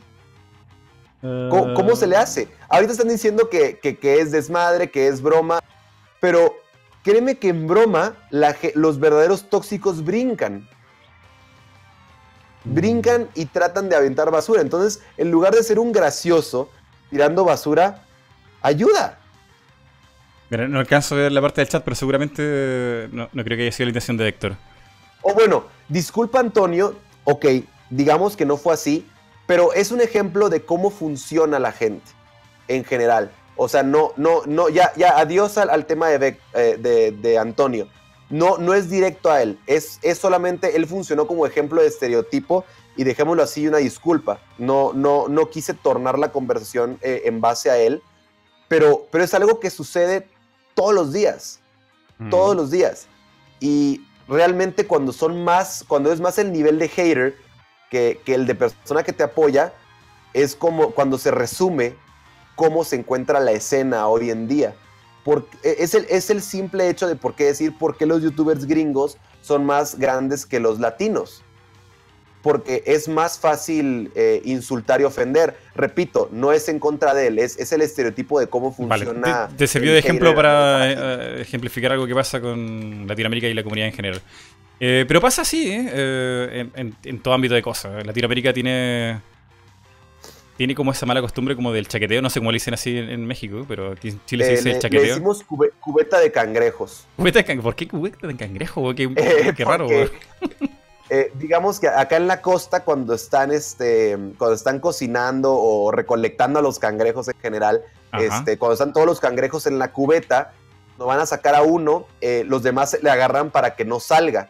Me explico como entre que no se, para que no se lo roben, digamos. Entonces, cuando, cuando tu compatriota ve que te está yendo bien, pues lo primero que hace es jalarte para abajo. Ya, Porque dice, si, si, yo no lo puedo hacer, él tampoco. En general. Una cosa como, como... Sí, el mismo término como de chequeteo. O sea, si a alguien le va bien, o sea, al vecino le va bien, es que hizo trampa. No, es que seguramente fue suerte. O, o, o, a él simplemente no le puede ir mejor que a mí. Eh, una cosa como de. No sé si envidia, pero es como, como que la gente se amarga cuando ve la felicidad de otra persona. Es como súper extraño. Bro. Entonces tienen pues tiene, tiene que inventarle algo como. No, no, o sea, es que en realidad eh, lo que él hace no me gusta y es porque, no sé, fue suerte. O, o seguramente engañó a alguien para hacerlo. Pagó, y, hizo algo, no se lo merece en general, pues, ¿qué te digo? Supongo que es algo del día a día y si me escucha eh, comunidad de, de, otros países eh, no hispanohablantes me van a decir, no, pues acá también hay haters y aquí también hay gente que, que te va a querer hacer la mala. Este, sin embargo, pues, ¿qué te digo? Yo creo que uno trabaja con lo que tiene y, y todo lo que hago, honestamente, lo hago con mucho amor.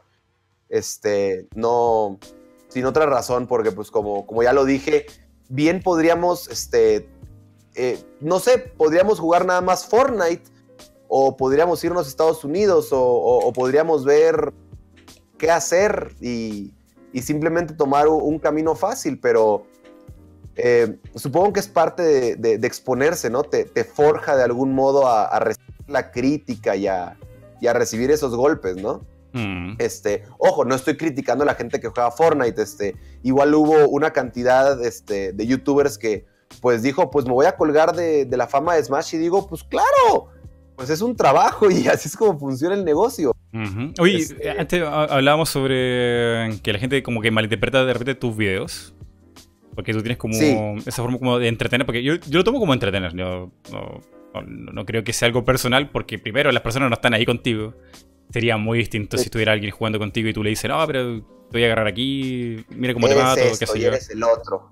Es, es, distinto. Y creo que en la partida que yo vi, que era de ese Lucas, y tú eras la planta piraña, eh, creo que la anterior a ese era alguien conocido tuyo. Era como alguien que jugaba main NES, pero en esa partida estás jugando con otro personaje y no recuerdo cuál era. Mm. Y, y, ahí tú tenías otra, otra para. De hecho, te decían, oye, um, yo con este, este loco es, es, uno de los mejores, no sé cuánto, de, de México. Y tú eras otra persona, pues, ah. no, tú no tratabas de triggerearlo ni nada y dejarlo mal, porque seguramente él también era conocido. Era una partida súper educada. Y distinto. Exactamente. Sí, trato de, de, de, o sea, me, me, he topado con una muy buena cantidad de top players este, eh, en línea, ya sea con sus personajes principales o no sus personajes principales. Y digo, a ver, lo más que voy a utilizar de esta persona para, para, para colgarme de su fama es que, que mi miniatura diga, eh, ¿sabes qué? Le gané a tres profesionales, ¿no? Punto. Nunca digo, ay, él es malísimo, ¿cómo creen? Claro, Esto y el otro. El O hablar inclusive, basura. inclusive eh, hace poco, no me acuerdo en qué video, me topé a, creo que era Link Milo, este, es un jugador que me sacó en mi penúltimo torneo de, de Smash 4 en Losers. Es un jugadorazo este tipo, pero me lo topo en internet para grabar un video, eh, este, y, el, y normalmente le daría el 2 de 3, pero decidí jugarle solamente una vez porque le gané de una manera un poco fuerte. ¿Qué con esto?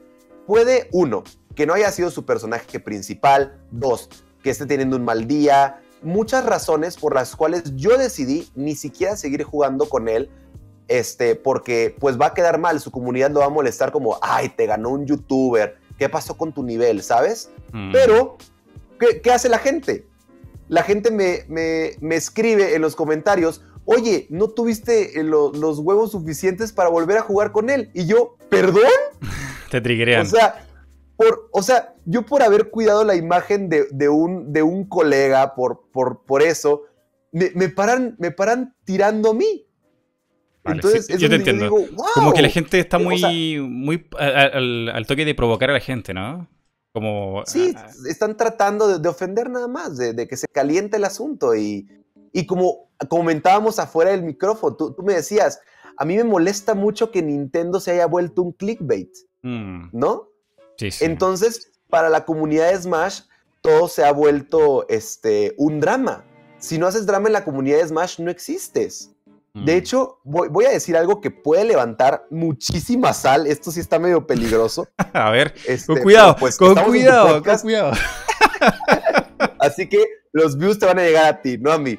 Este, mm, sucede que yo he visto un común denominador que las, que las mujeres, lamentablemente, son sinónimo de drama en la comunidad de.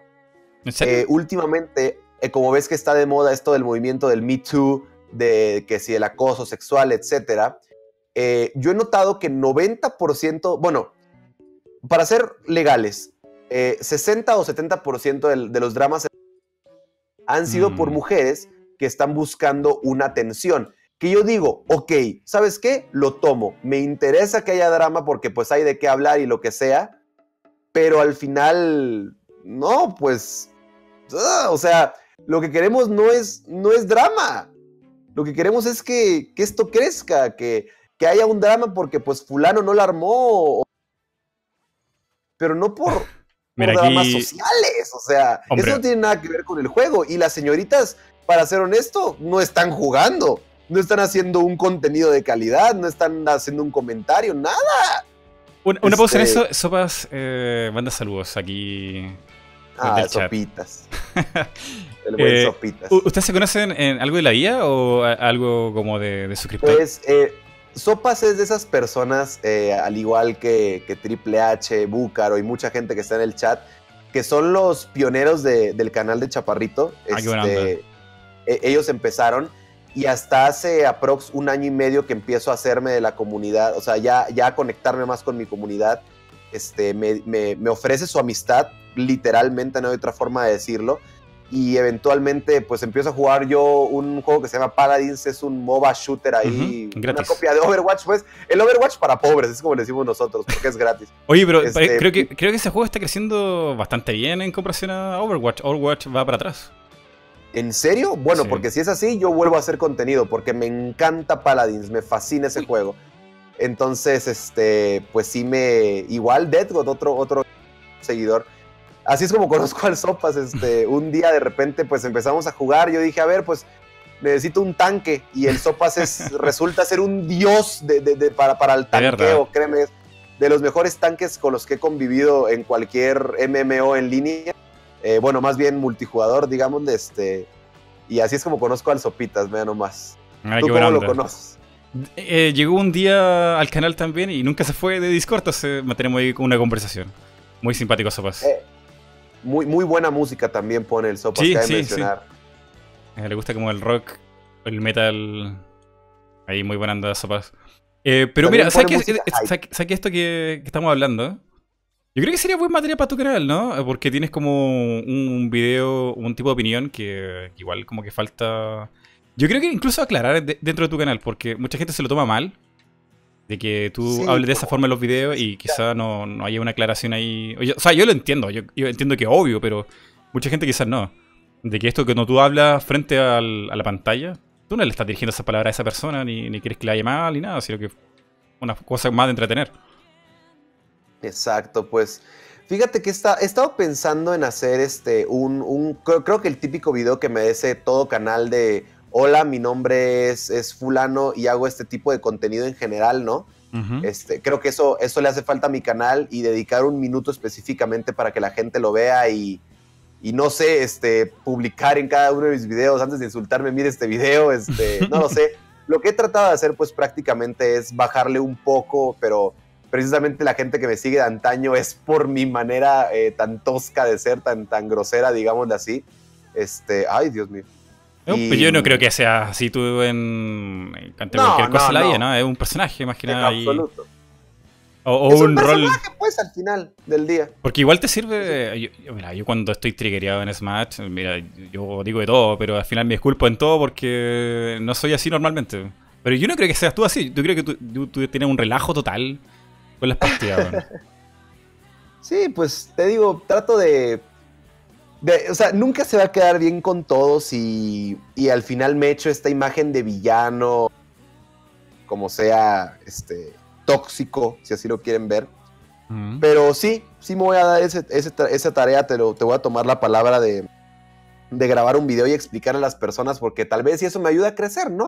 Pero, o por último, para que la gente no, pues te, vea como, ay, viste ese video donde dijo tal cosa, pero loco, si es un, está haciendo un chiste, no, es un, chiste, nada más. Mira, pues más personas como tú, Mayri, y al mismo tiempo te digo, como, como te había hecho el comentario, este, te me haces muy similar a un youtuber eh, americano que me gusta mucho. Este, de verdad, a la gente que nos está escuchando, sigan apoyando al Mayri. Realmente tener espacios de conversación como este, no cualquiera los hace. Y sobre todo, eh, créanme, no sé si alguna vez les hayas explicado tú, pero si no lo voy a decir yo, este hombre edita sus videos. Ah, sí. O sea, tú le metes una calidad a tus videos que, es, increíble y es algo que, siento que las personas tienen que, que apreciar. Este, el trabajo que uno, uno le mete a, todo esto, a, YouTube. tantas horas de edición. Y al final me gana un rumor. un clip de cualquiera. Entonces yo siento que si van a apoyar a alguien, apoyen a las personas que vean, que editan sus videos, que, que le meten producción a las cosas, que le meten amor, pues, como, como te decía fuera el micrófono. Hoy en día hay youtubers que, que dicen comiendo picante challenge y y sorpresa, 500 mil vistas que se le presentan en, ¿qué quieres? 500 dólares. Eh, y ya pagaron un mes de renta y, comida y todo. Y uno aquí esforzándose 8 o 10 horas editando un video y nomás, ¿no? Tiende a ser así, pero mira, eh, sobre las comunidades, los canales, yo creo que estaría bien un, un video explicando quién eres, qué lo que hace y, y la gente se va a tomar bien. Aparte que tú tienes un discurso súper bueno, loco. Yo creo que tienes un discurso súper bueno de, comunidad, de que esto puede crecer, de, no incentivar el triguereo, ni, burlarte cuando tú ganas, porque todo eso se devuelve en algún momento. No te hace mejor persona. Sí, claro.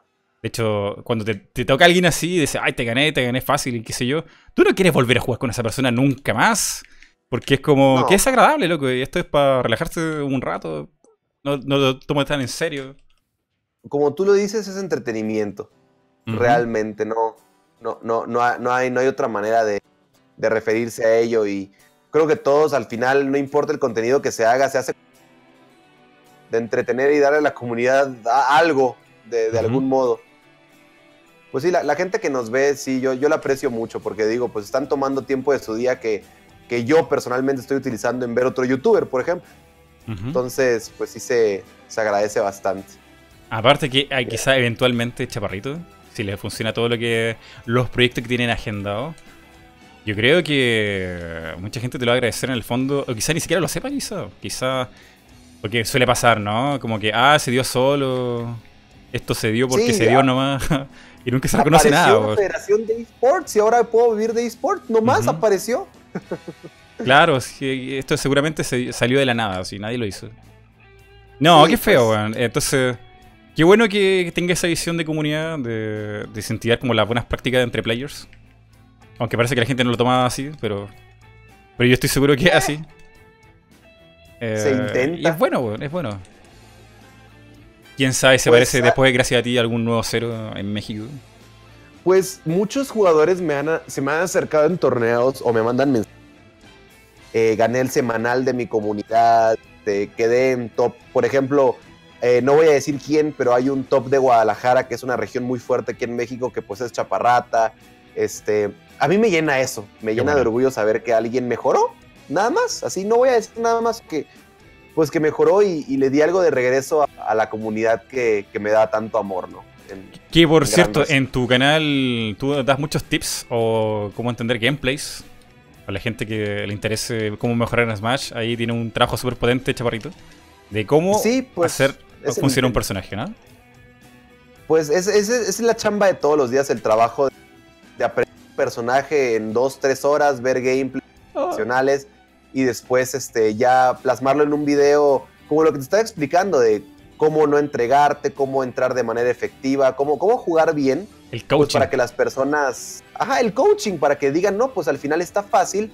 Lo, todo se resume en el autocontrol de, de, o sea, saber qué es lo que estamos haciendo y, hacerlo bien y tranquilo, porque en Smash eh, el oponente no eres tú. O sea, vaya, no eres tú, Mayri. Ahorita mi oponente soy yo mismo. Yo tengo que controlarme y saber qué es lo que estoy haciendo para en, ese orden poder ganarte. Y si, por ejemplo, en este caso, ni tú ni yo nos controlamos, va a ganar el autopiloto de alguno de los dos, pero no va a ganar un jugador. En cambio, por ejemplo, Leo o Cero nunca se desconectan. Todo el tiempo están pensando como de a ver qué le hago, qué le hago, cómo le hago, por dónde. Es más, yo, yo pienso que en general los videojuegos, los esports son, son algo que forja el carácter y llámame. Este, pensé que había muerto. Este, eh, son algo que pues te da un autocontrol, te vuelve un, hombre, o sea, de saber cómo tomar las decisiones. No, no muy distinto a otras cosas que puedes practicar allá afuera a una disciplina. Exactamente. Cierto, cierto, eso es muy importante. Para ser bueno en algo necesitas disciplina, lo que sea, sea videojuego, fútbol, estudio. Eh, si no eres disciplinado, difícilmente puedes mejorar. Exacto, sí, la, verdad es que, eh, por ejemplo, no estoy muy seguro si era, si era Leo, no, no, Hyuga. Hyuga hubo un momento que, que trató de compartir información con la comunidad, o sea, yo lo pude ver, digamos, en redes sociales o, incluso hablando con personas y decía, mira, es que una cosa es tener talento. Leo tiene talento, pero tiene dedicación. Y Hyuga decía, yo no tengo talento, yo tengo una, una dedicación interminable. Hyuga es una persona que, que, entrena y se dedica mucho y lo admiro y lo respeto por ello. Y es lo que le digo a todos. O sea, yo no nací siendo bueno en Smash. Yo, yo hacía triple salto de Kirby y metía un abajo B porque era lo que funcionaba en general, ¿no? Este, pero pues me tuve que dedicar. Tuve que, darle su lugar y un respeto al juego para, para poder mejorar. Entonces es lo que le digo a todos. Esto no, es de la noche a la mañana, al igual que todo en la vida. ¿Cuántas partidas habrá, tenido que jugar cero para ser cero, pues, sí, pues no, no sé, toda su vida. Toda la vida. Toda su vida. Oye, y sobre Smash, ¿te parece que este podría ser el último Smash? ¿De Sakurai por lo menos? Fíjate que tenía miedo eso con Smash 4, pero cuando empezó toda, toda la mediatización de los esports, ahora yo sé que van a haber cinco Smashes más. ¿Cinco? ¿Cómo? Pues cinco es por decir que van a haber muchísimos. Ah, o sea, va a haber una iteración, digamos, de por lo menos cada cuatro, cuatro a tres años, este, y si no llega a suceder eso, va a haber un balanceo del juego cada, cada constante tiempo para mantener a la comunidad viva o inclusión de personajes. Pero para serte honesto, yo creo que Nintendo en este momento ya le dijo a Sakurai, este, por favor, ya ve trabajando el otro. De hecho, tengo información, este, esto puede ser, este, me pueden decir mentiroso y lo que sea, pero eh, tengo un contacto en Nintendo, así como diría cualquier persona que hace un este, tengo un tío que trabaja en Nintendo y me dijo. Ajá, tengo un tío que. Yo, yo tengo ese tío que trabaja en Nintendo. Este, no es un tío, es un amigo. Este, y me dijo que lo que le dijeron, obviamente, es este, ¿sabes qué? A Sakurai cuando hizo Smash 4, eh, la meta principal era Smash Ultimate. Ya estaban como que pretrabajando, por eso el motor de juego es tan similar. A pesar de que Sakurai haya dicho que se empezó desde cero, eh, al parecer eso es lo que dice mi tío de Nintendo, que ya estaban pensando en Smash Ultimate. Tomando eso en cuenta, pues yo no creo que, o sea, yo creo que ya deben estar pensando en un, en un nuevo, en una nueva versión del juego. Mm, bueno, tiene sentido porque la encuesta que usó, que usó para Wii U eh, también se extendió acá. Muchas cosas que estamos viendo aquí son resultados de esa encuesta. Entonces sí, pueden, haber estado trabajando en ambos trabajos como de manera simultánea incluso. Pues eh, supongo que en el, motor más que nada, ¿no? Como de, mejoras en base a lo que la decía, porque es una realidad que Sakurai está viendo los torneos de Smash ahorita. Eh, porque uno de los, de los nerfeos que hubo a Chrome, uno de los personajes más fuertes, fue quitarle una especie de manera de, quitar el stock, de quitarte la vida gratis, y eso solo se vio en torneo, no en otra parte. O sea, en línea la gente no lo hace tanto como, como lo hacían en torneo las personas populares, o sea, los top players. Y esto pues me hace sentir muy bien porque quiere decir que Nintendo le está metiendo pues más chamba a los esports. Sí, está pendiente de lo que está pasando aquí. Y, pero, ¿sabes qué? Yo creo que me da miedo, por, último, el, el, nombre que le puso Sakurai al juego, Ultimate. Y Ultimate, o sea, de que es la mejor versión. Es la mejor versión. Me da miedo pensar que puede ser el último juego de Sakurai. Pues. O por último, ¿qué, tendrá que hacer este hombre para mejorar la siguiente versión? ¿Qué tiene que meterle más? O sea, ¿qué, más le puedes meter? Lo único que se me ocurre a mí es mejorar el online. Mejorar la opción online. Eso podría ser el siguiente juego, que es una, bestia en online, pero. Pero así como el gameplay, personaje, mapa, música, ya como que no sé, ya está muy arriba. Pues mira, en cuanto a contenido, sí tiene la barra muy alta de qué mejorar, pero en cuanto a gameplay, eh, puede aplicar lo mismo que en Melee.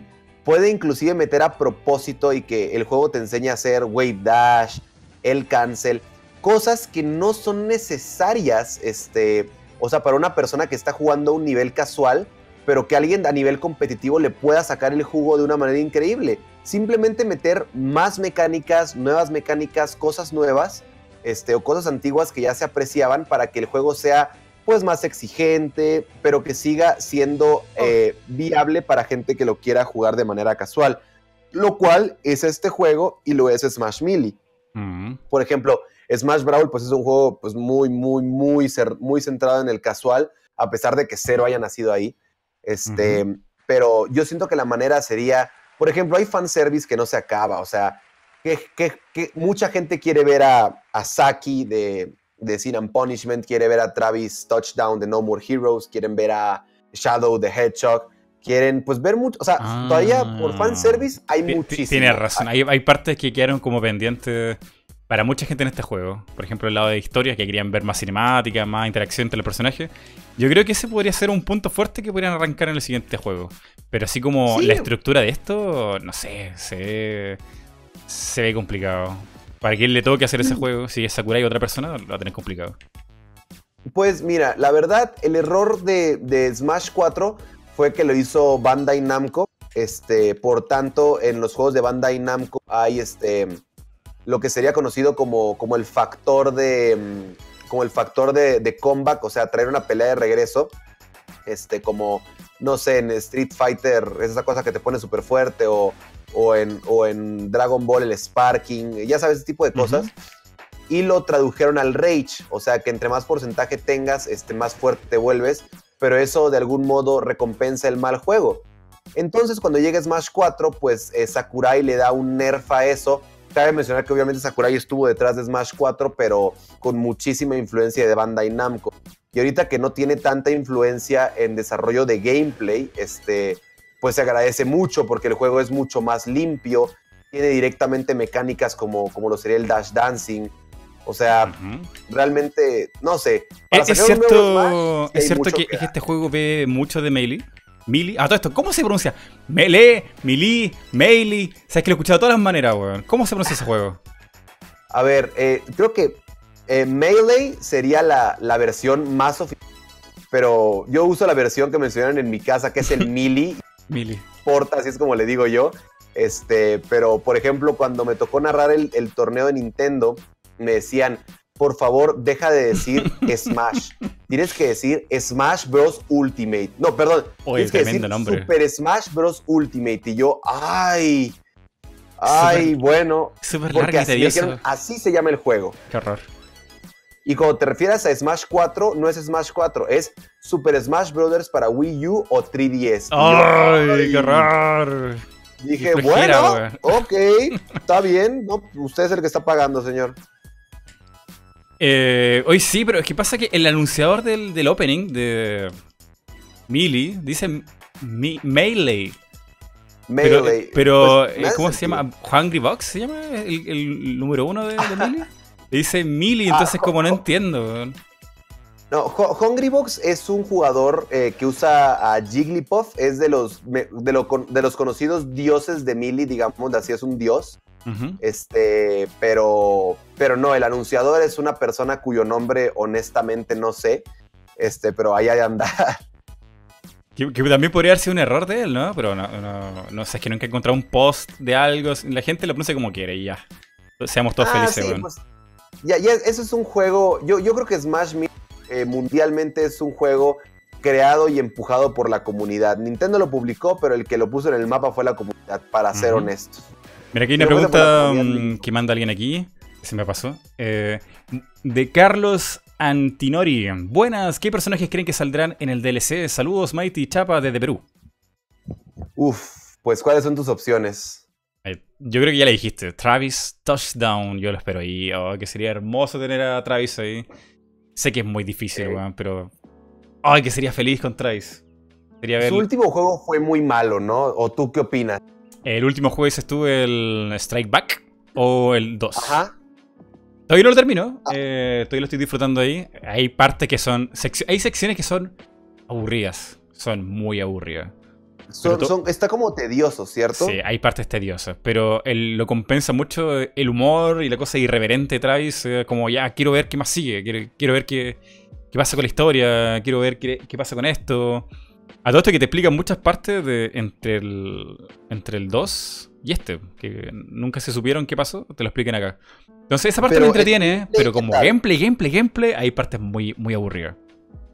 Ah, y, sobre todo el ángulo en el que se ve es lo que lo cantar, ¿sabes? Este, que se vea como cenital la cámara, no. Desde arriba. No me, no me gusta en lo absoluto, para serte honesto. Eh, Ah, bueno, ¿y qué era, era, una, de las preocupaciones de, mía, ¿no? Que fuera. Que, fuera 2D de arriba, pero que no, no funcionara bien los controles. Los controles están muy bien. Es muy satisfactorio eliminar a los enemigos, pero. Sí, la cámara como que no, no pega tanto como es, el original. Un, es un hack and slash en teoría, ¿no? No, pues sí. La verdad, bueno, también me gustaría ver a Rayman en Smash y a Crash Bandicoot. Son mis dos sueños. Este, pero a Crash ya lo veo un poco complicado. Pero él es de Activision, ¿no? Ahora le pertenece, sí, a Activision. Pero como está, como tiene ya el juego en el Switch, pues quiero pensar que es una mínima esperanza Crash Bandicoot. Ay. Yo, yo sí dejo a cualquier personaje con ello. Eh, tarea número uno, cocinarme, hacerme el desayuno. La verdad, no me gusta nada cocinar, pero gasto mucho dinero en comida rápida, así que cocinarme es una buena opción. Este, mm, después de cocinarme, procedo a pues ya sea bañarme o ir al gimnasio, cualquiera de las dos opciones, voy un día sí, un día no. Cuido muchísimo mi cuerpo, en general creo que es, la salud es importantísima. Este, seguido de eso llego a mi casa a grabar. Eh, grabar un video me toma aproximadamente dos horas. Este, los ven de 20 minutos, pero realmente grabar dos horas, este, trato de seleccionar las mejores peleas. A veces los, los logra hacer seguidos las cinco peleas, pero Luego nada más hay gente pues que no es muy buena y digo, pues no van a querer verme ganarle a alguien que no es bueno. este, seguido de eso, eh, me pongo a planificar otros videos, este, me pongo a hablar con, con amigos. Eh, soy muy apegado a mis amigos. Pain eh, es una, la mejor Zero Suit de, de Latinoamérica.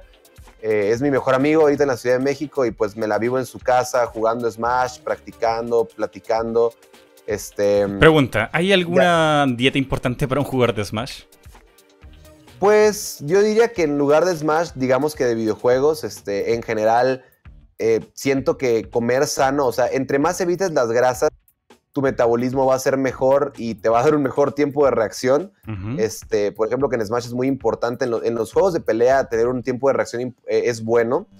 Entonces, pues sí cuido mucho no, no, no, no comer grasas más que nada. Este, obviamente sí como muchísimo de diferentes cosas, no es, como que sea tan exigente. Ah. Este, pero sí. ¿Y el trasnoche te afecta? Ay, y lo hago muchísimo y ni modo. Ahí sí es, es de, lo que, de lo que yo peco de, de, trasnochar. O sea, me duermo siempre tipo 12, entre 12 y 1, haciendo absolutamente nada. Así, nada, nada, Viendo nada. el útil feed de Twitter y de YouTube. Exacto, eh, ¿cómo? El flip. El feed, feed, feed. Como la, la respuesta, los Ah, el comentarios. feed. Ah, ok. No, yo creo que te refieres a algo así como, como un loop, como un ciclo de, de abrir Instagram, Twitter, Facebook. También, YouTube, sí, o sea, Twitter, Instagram. Facebook. Sí, este, y yo digo, a ver, eh, yo soy youtuber y le doy contenido a la gente, pues necesito que más gente me dé contenido para porque, eh, no tener contenido luego durante un día es como, ah, ¿ahora qué hago? Ujú. A ver, otra Pero sí, pregunta. eso es- eso sería un día a día. Eh, ¿Cuánto tiempo consideras necesario para entrenar para. ¿Cuánto tiempo consideras que es necesario entrenar para entrenar a la escena competitiva? ¿Cómo entrenas tú? ¿Haces algo como jugar en un modo diferente? ¿O practicas Sí. o te lanzas al PvP? Falto Colombia, eh, dice Eladan23. ¿Cómo lo haces? Pues eh, eso es una pregunta muy, muy buena. Por ejemplo, hay tres maneras de entrenar que últimamente todas se juntan y se vuelven una. La primera es este, meterme al PvP normal este, y ver mis partidos, o sea, eh, esperar a encontrarme a alguien muy bueno o ir a buscar reta contra alguien muy bueno o incluso invitarlo a mi casa, este, proceder a que me gane o si yo le gano o le gané por poco, sea lo que sea, eh, ver mis repeticiones. Este, veo las repeticiones y digo, a ver, cometí errores aquí, aquí y acá. Listo, tengo que corregir esos hábitos. Ahora sí, me meto al PvP y digo, voy a tratar de evitar esos errores para que mi juego neutral sea más limpio. Esa es la cosa uno. La cosa dos, digo, a ver, a mí me gusta ir a buscar afuera del escenario, pero no lo hago de la manera más efectiva que, que pudiera. Puedo hacerlo de una manera mucho mejor. Así que cada que me meto al PvP, pues digo, voy a, voy a hacer específicamente Edgeguard. Voy a aprender a hacer Edgeguard, Edgeguard, Edgeguard. Unos 100 Edgeguards al día, por decir algo. Eh, un ejemplo. Terminé eso, pues ahora voy a hacer Attack Cancel 100 veces eh, sólido. Eh, esa es la segunda manera. Y la tercera manera es eh, ponerme igual en el PvP y decir, a ver, el mejor movimiento de, de Ken es el Shoryuken para matar, por decir un ejemplo. Entonces ya no voy a hacer Shoryukens durante 100 peleas. Tengo que encontrar la manera de matar con el personaje que no sea Shoryuken para forzarme a conocer mejor al personaje y, y volverme creativo. ¿Me explico? Esas son las maneras y le doy aproximadamente eh, entre 3 y 4 horas al día. Eh, realmente yo como no soy un completo, completo profesional como lo sería Leo, pues, pues hay días que incluso no entreno y solo hago directo o, o- o video, pero sí requiere una buena dedicación el, el conocerse a uno mismo en el juego, la verdad. Entonces, es básicamente repetición, repetición hasta que sea memoria muscular casi, ¿no? Para los reflejos. Pero, pero repeticiones efectivas. Hay, hay que saber lo que está uno haciendo para, para saberlo practicar. O sea, no solo se trata de, por ejemplo, el error número uno de 99% de los jugadores de Smash, bueno, de los videojuegos, es entrar en el autopiloto. O sea, meterse y pum, pum, pum, aventar golpes y ganar o perder y siguiente y siguiente y siguiente y siguiente y no. Eso no funciona. Eh, solamente vas a fortalecer los malos hábitos y los buenos también, pero los malos también. ¿Y cómo uno puede conocer su ideal- hábito, chaparrito? ¿Cómo uno puede saber cuál Eh, es tu por- mal hábito? porque pierdes por ello. O sea, digamos que yo digo, a ver, ahorita quedémonos, a, a ver, ¿cómo, cómo me vas a entrar tú? ¿Qué me vas a hacer? Ok, corriste a counter, eso no es buena idea. ¿Qué más? Vale, entonces eh, tú recomiendas que Y- para saber los mal hábitos sería bueno ver los replays, ¿no? Guardarlos. Ver los replays, este, o, o en medio de la pelea, que lo que sería eh, el sinónimo de adaptación, es darme cuenta qué está haciendo el oponente para ganarme y corregirlo. Y si vuelve a conseguir una cosa, corregirla. Y si sale otra, corregirla. Y así sucesivamente. Hasta tener menos puntos débiles. Exacto, hasta que tu juego sea una, una, así, excelente, una coraza, pues, irrompible. Mira, aquí hay una pregunta súper frecuente aquí, la dicen en Twitter, está aquí en YouTube, está en Facebook. ¿Cómo lo hace Chaparrito para ser tan sexy? Dios mío, weón. En todas partes esa pregunta, Ay, weón. no, no, no, no, no, no, no, no, no. Y no, Eso no se puede responder hasta mira, ya me ya. Eso sí, ya. No, no, no, no, no. Cruzaron el límite.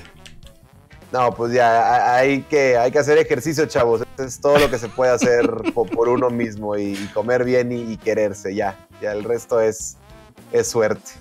Pero ¿no existe algo así como el entrenamiento para sacarse buenas selfies para Instagram? Pues fíjate que como influencer soy malísimo. Eh, generalmente tengo la suerte que, por ejemplo, eh, las personas me, pueden ayudarme a tomar las fotos o, me las sacan desprevenido o ¡ay, Dios mío! Este... ¡No! ¡Oh, no madre! ¡Te tenía! me habías destruido! Y te, te quería la vida. No, no, ¿cómo? Ay, pasa eso todo el día, Juan. Todo el día con Ike. No, hombre, y ya, o sea, ya me habías, me ibas a ganar el Ah, bueno. Este... ¿Alguien, guarde el clip de ese del, casi ganado de Mighty.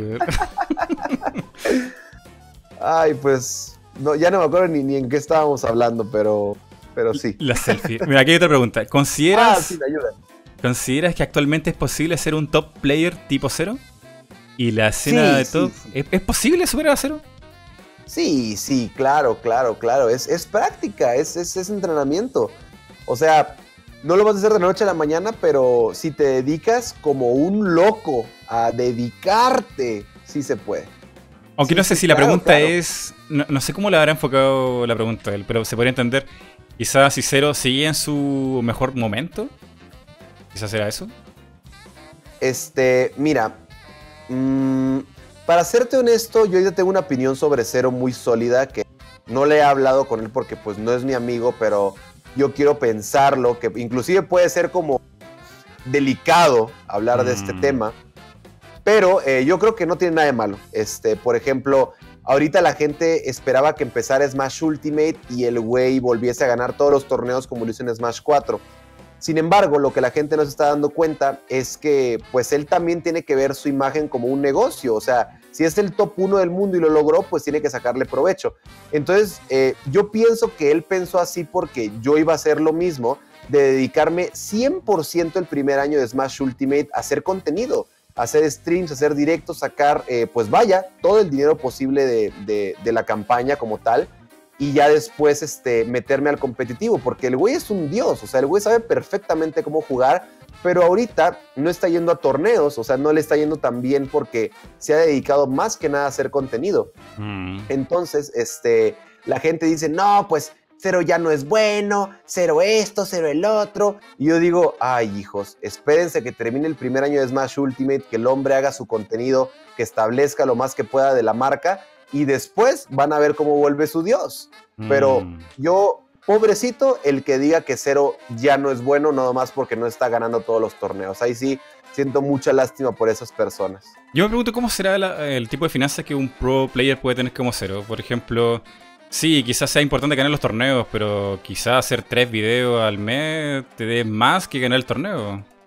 ¿Quién sabe? Pues estadísticamente hacer eh, streams directos, tener suscriptores de pago, eh, le está, está dando, eh, bueno, por ejemplo, voy a tirar un número que creo que Nairo sí lo alcanza, que serían 3.000 suscriptores de, de, este, de Twitch y digamos que cada uno le da 3 dólares son 60 pesos en moneda mexicana, 60 por 3 mil. Soy pésimo para las matemáticas, pero ese tipo está ganando mucho dinero. Más que el, está ganando torneo? muchísimo. Bueno, es que el torneo, el torneo es una vez. Una vez hasta el siguiente, ¿no? Pues hay, por ejemplo, la vida de un top player eh, en, digamos, de temporada baja, la cual no oh. existe, es hacer, eh, digamos, ganar un semanal en Estados Unidos que te puede dar unos 200 dólares digamos que hay eh, dos o tres torneos semanales y cada fin de semana hay un torneo grande cuyo premio pueda ser, digamos, de hasta 3 mil dólares, 5 mil dólares. Este, entonces, el punto, pues, es ganarlo. O sea, es, difícil. Y definitivamente ser streamer lleva muchísimo menos trabajo que, que ganar un torneo, que son nervios, dedicación. En cambio, al ser streamer puedes sentarte, mostrar tu skill, cotorrear, estar con la gente un rato y ya, no te estresas. Sí, y, creo que tiene razón en ese sentido. Entonces, Cero quizá no se ve como en su mejor momento. Yo no lo sé, pero por lo que comenta este tipo. Eh, porque Cero está dedicado quizá a generar una red ahí en Twitch, en YouTube, eh, tener otra forma de ingresos que yo creo que igual está bien. No, yo creo que es completamente respetable, o sea, lo está haciendo y, como te digo, a mí me da, me da a la gente que, cero ya no es bueno, porque pues eventualmente van a volver a, ser sus fans, mm. eventualmente. Sí, es, es, grosero que piensen que cero no sigue siendo una máquina de destrucción. Aunque tampoco sé si él lo ha dicho, quizá él lo haya explicado en algún video, capaz que no estamos saltando con un tipo de información. Eso, eso es posible, me puedo estar equivocando completamente, pero lo que es el común denominador y no se es que el hombre no, no lo podemos tomar, no lo podemos descartar como, como una fuerza de Smash para siempre. Claro. Y ya, ya, hemos llegado casi las dos horas de streaming. Dios mío, te he retenido demasiado, perdón. Eh, me hubiera gustado leer más preguntas. A pero, muy rápido. Eh. Pero a veces mejor eh, calidad que cantidad de preguntas y ha, respondido, pero con una tonelada de información, loco. Para todo lo que le gusta de Smash y ha estado muy entretenido esto. Se nos pasó volando el tiempo. Eh, seguramente quizás, si tú quieres, si te gustó el podcast, podríamos repetir esto en un futuro mediano lejano, para que no la gente no, no lo esté pidiendo tan constantemente. No, no, no, pero es que igual es bueno variar de a poco. Claro, y, claro. Y, sería bueno también cuando salga algún DLC nuevo, ahí comentarlo. ¿Quién sabe? No, pues mientras tú me hagas la invitación, yo con mucho gusto, la verdad me caí bien, eh, me gusta tu canal, como te digo, y cuando, cuando se presente la oportunidad, yo aquí voy a estar para, para platicar y, dar el punto de vista con mucho gusto, ya sabes. Ahí está, Chaparrito, chicos, muchas gracias a todos los que están aquí. A todos los que han comentado, perdón si no he leído todas las preguntas, pero es que es complicado, es complicado, entiéndame, estar aquí viendo que Chaparrito no me deje tan mal, eh, vivo en directo en mi canal y, leer los comentarios y pensar al mismo tiempo lo que le tengo que decir me deja ahí con cero, cero RAM para pensar. Así que nada, loco, muy agradable la conversación. Qué bueno que pudiste aclarar algunas dudas de, gente ahí que, quizá te venía con mala intención y yo estoy seguro que no. Y que hay pendiente el video autoexplicativo de Chaparrito. Y qué bueno todo lo que está haciendo por la comunidad latinoamericana. Qué bueno los tutoriales, qué bueno todo eso. Y nada, muchas gracias, loco. Y últimas palabras aquí para despedir el podcast Multiverso. Pues amiguitos, mi nombre es Chaparrito y fue un gusto estar en multiverso. Primera vez estoy en un podcast y, me lo estoy pasando muy bien. Eh, espero hacer mi podcast próximamente con mi mejor amigo. Temas completamente no de Smash. Este, siguen apoyando a este hombre que definitivamente hace, muy bien su trabajo. Y pues nada, espero, espero volver a tener la invitación y el honor de estar por aquí algún día. Ah, y ahí. ¡No, no te maté! ¡No te maté! ¡No! ¡No! ¡Qué malicio! ¡No! no. Bueno, ahí ya con, una vía menos me despido. Cuídense, chicos. Muchas gracias por estar aquí. Adiós. Chao, chao, chao, chao, chao.